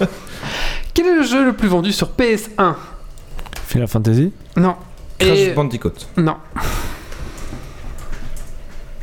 Tekken? Les charges, le Wi-Fi charge. Crash Bandicoot Warped. Non. Ah non, pardon. Euh, Gran Gran Turismo. Turismo. Gran Turismo Ça doit 2. être ça. Lequel? Gran- Gran un, Turismo deux. 2. Le 1, Gran Turismo. Le 3. Gran Turismo tout court Gran Turismo le retour GTA 2. Non, juste Gran Turismo. Sur Wikipédia, il est juste Gran Turismo. C'est vrai Ouais. Bon, on va d'accord. moi, ce que j'ai, c'est Gran Turismo 2. hein. T'avais quoi Gran Sur Turismo Wikipédia 5. aussi. De quoi 5 Sur PS. Sur PS1 C'était trompé. Je me rends compte. Voilà. Toi, Donc, tu vas lire l'histoire du Avec son deuxième. Final Fantasy 7, moi j'ai ici. Ben, C'est vrai que ça dépend des sources. Voilà. C'est entre Gran Turismo. C'est Gran Et Turismo, Gran Turismo 5. deux. Sur Suivant, Wikipédia, euh, ils disent Gran Turismo 2, ils disent troisième. Hein. Ok, à 10,85 millions. Bon, c'est pas grave. Donc, c'est qui qui a dit Gran Turismo en premier? Moi, j'ai Euh, dit c'est Gran moi, Turismo pense. 2. Bah, oui. On va accorder à Grumpy hein, le point. Un demi chacun. Non, non, Grumpy. Ou un chacun, en fait, c'est bien un chacun. Alors, euh, comment s'appelait la puce qui permettait de lire les CD-ROM vierges sur votre PlayStation 1 Bah, la puce. Non, je me souviens pas ça. Un petit nom MOD chip. Mode Ouais, chip. Mode chip, ouais. à fait. Ça, moi, j'appelle ça la puce, tout simplement, à l'époque. Ah oui, moi. Un point pour euh, Doc. C'est vrai qu'on appelait ça la puce, effectivement. Oui. PlayStation pucée. Ah, Alors on a encore euh, un, point pour CanLF en plus et encore un point pour euh, CanLF. Alors, vous vous souvenez tous, euh, la PlayStation aussi, c'était la première fois qu'on avait des cartes mémoire. Hein Oui. Quelle était justement la taille de cette carte mémoire? Donc, c'était une mémoire EEPROM. 60 32 KO. MB, 15 blocs. Ouais, mais 1 en, mégabit. 32 MB, en KO. 16 MB, 8 MB. En KO euh, KO. 100, 100, 120. En KO. 1 mégabit, ça fait combien de KO 128 KO, ouais. Yes. Et donc, c'est vrai qu'avant, on était en bloc en fait. Ils mettaient pas. Vous reste, parce que ça parlait à personne à ce moment-là, les KO. Enfin, pas beaucoup de monde en tout cas. Et 1 mégabit, ça vaut 128 KO J'ai une question. Qui note Euh, le point non. Toi? Toi? Non Personne Bon, J'ai eu deux points, euh, Grumpy en a eu un, puis là le dernier, euh, j'étais sûr que c'est autant. Parce que moi, un méga c'est 128 KO. Grumpy, 128 KO, ça fait combien de mégas? Euh. C'est 1020. euh, 120 128 KO, ça fait 128 KO. 128 Non Ouais. Non. Euh, non, Bah, parce que c'est- c'est c'est c'est 1024. 1024. euh, Ah, Doc, combien ça fait Parce que de. là ils disent partout un, 128, mégabit. tu fais 128 divisé par. par euh, Après, après ils, ont, ils ont augmenté, mais les premières faisaient 128 KO. Du coup, t'as deux Ou t'as Ouais. un Deux. Deux. Ok. Donc Grumpy, t'as combien? Grumpy 2. Ah, tu comptes Tu Ouais. comptes? Ok, très bien. Bon, je te laisse euh, noter. Pour une fois, c'est pas moi qui note. Ouais, c'est vrai. La PlayStation 1 fait partie de. Sony. Sony. Non. Je que je veux. Sony Entertainment. Non. Euh, la première console à CD. Fait partie La de la. troisième génération de Euh, cinquième génération. Oui, cinquième génération. Oui, enfin. C'était quoi les deux premières générations? Tout le monde sait que la première génération c'est la NES, avant ça n'a pas existé. Bah si, c'est les Game Watch, Si, si, etc. c'est hein. tous les trucs. Ouais. Non, c'est avant. hein. Euh, Je ne sais pas exactement, mais en tout cas, oui. euh. Oui, quelle est la Voilà, ça, ça, classification? C'est un Et sujet. dernière question, dernière question. Donc j'ai un point.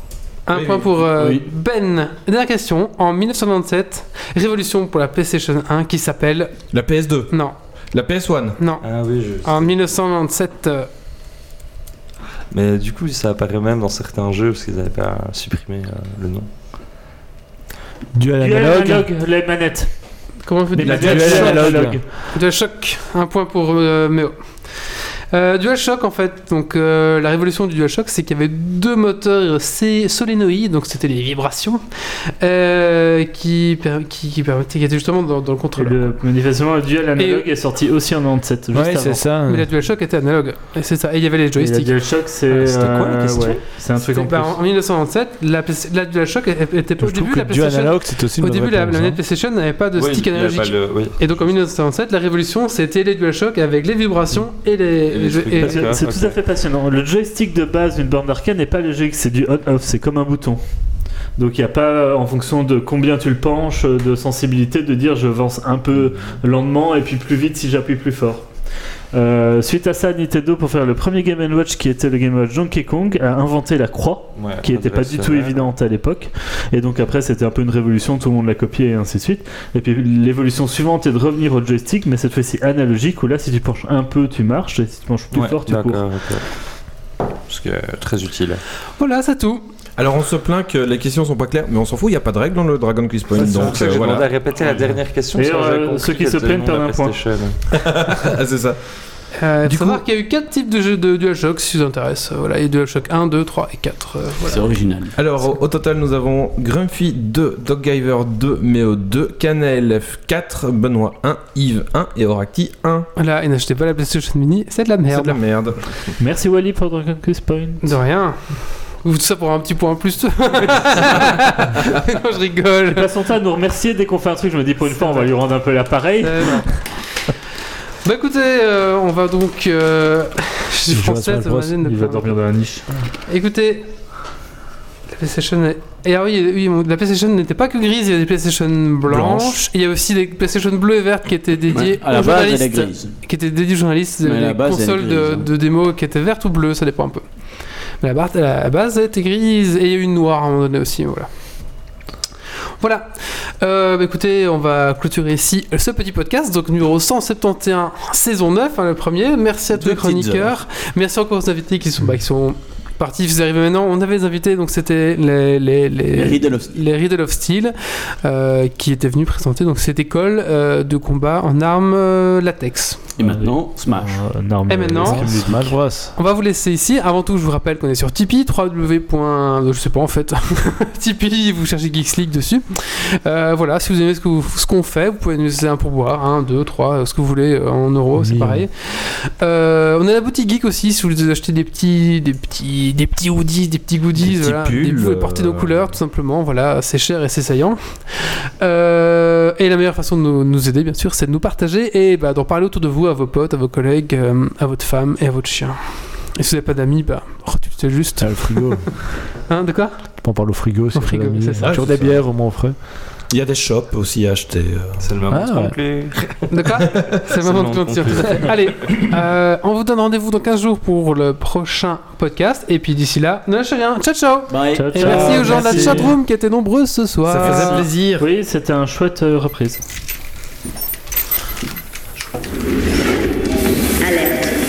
Dépressurisation atmosphérique. Évacuation immédiate du personnel. Evacuation order. Evacuation order.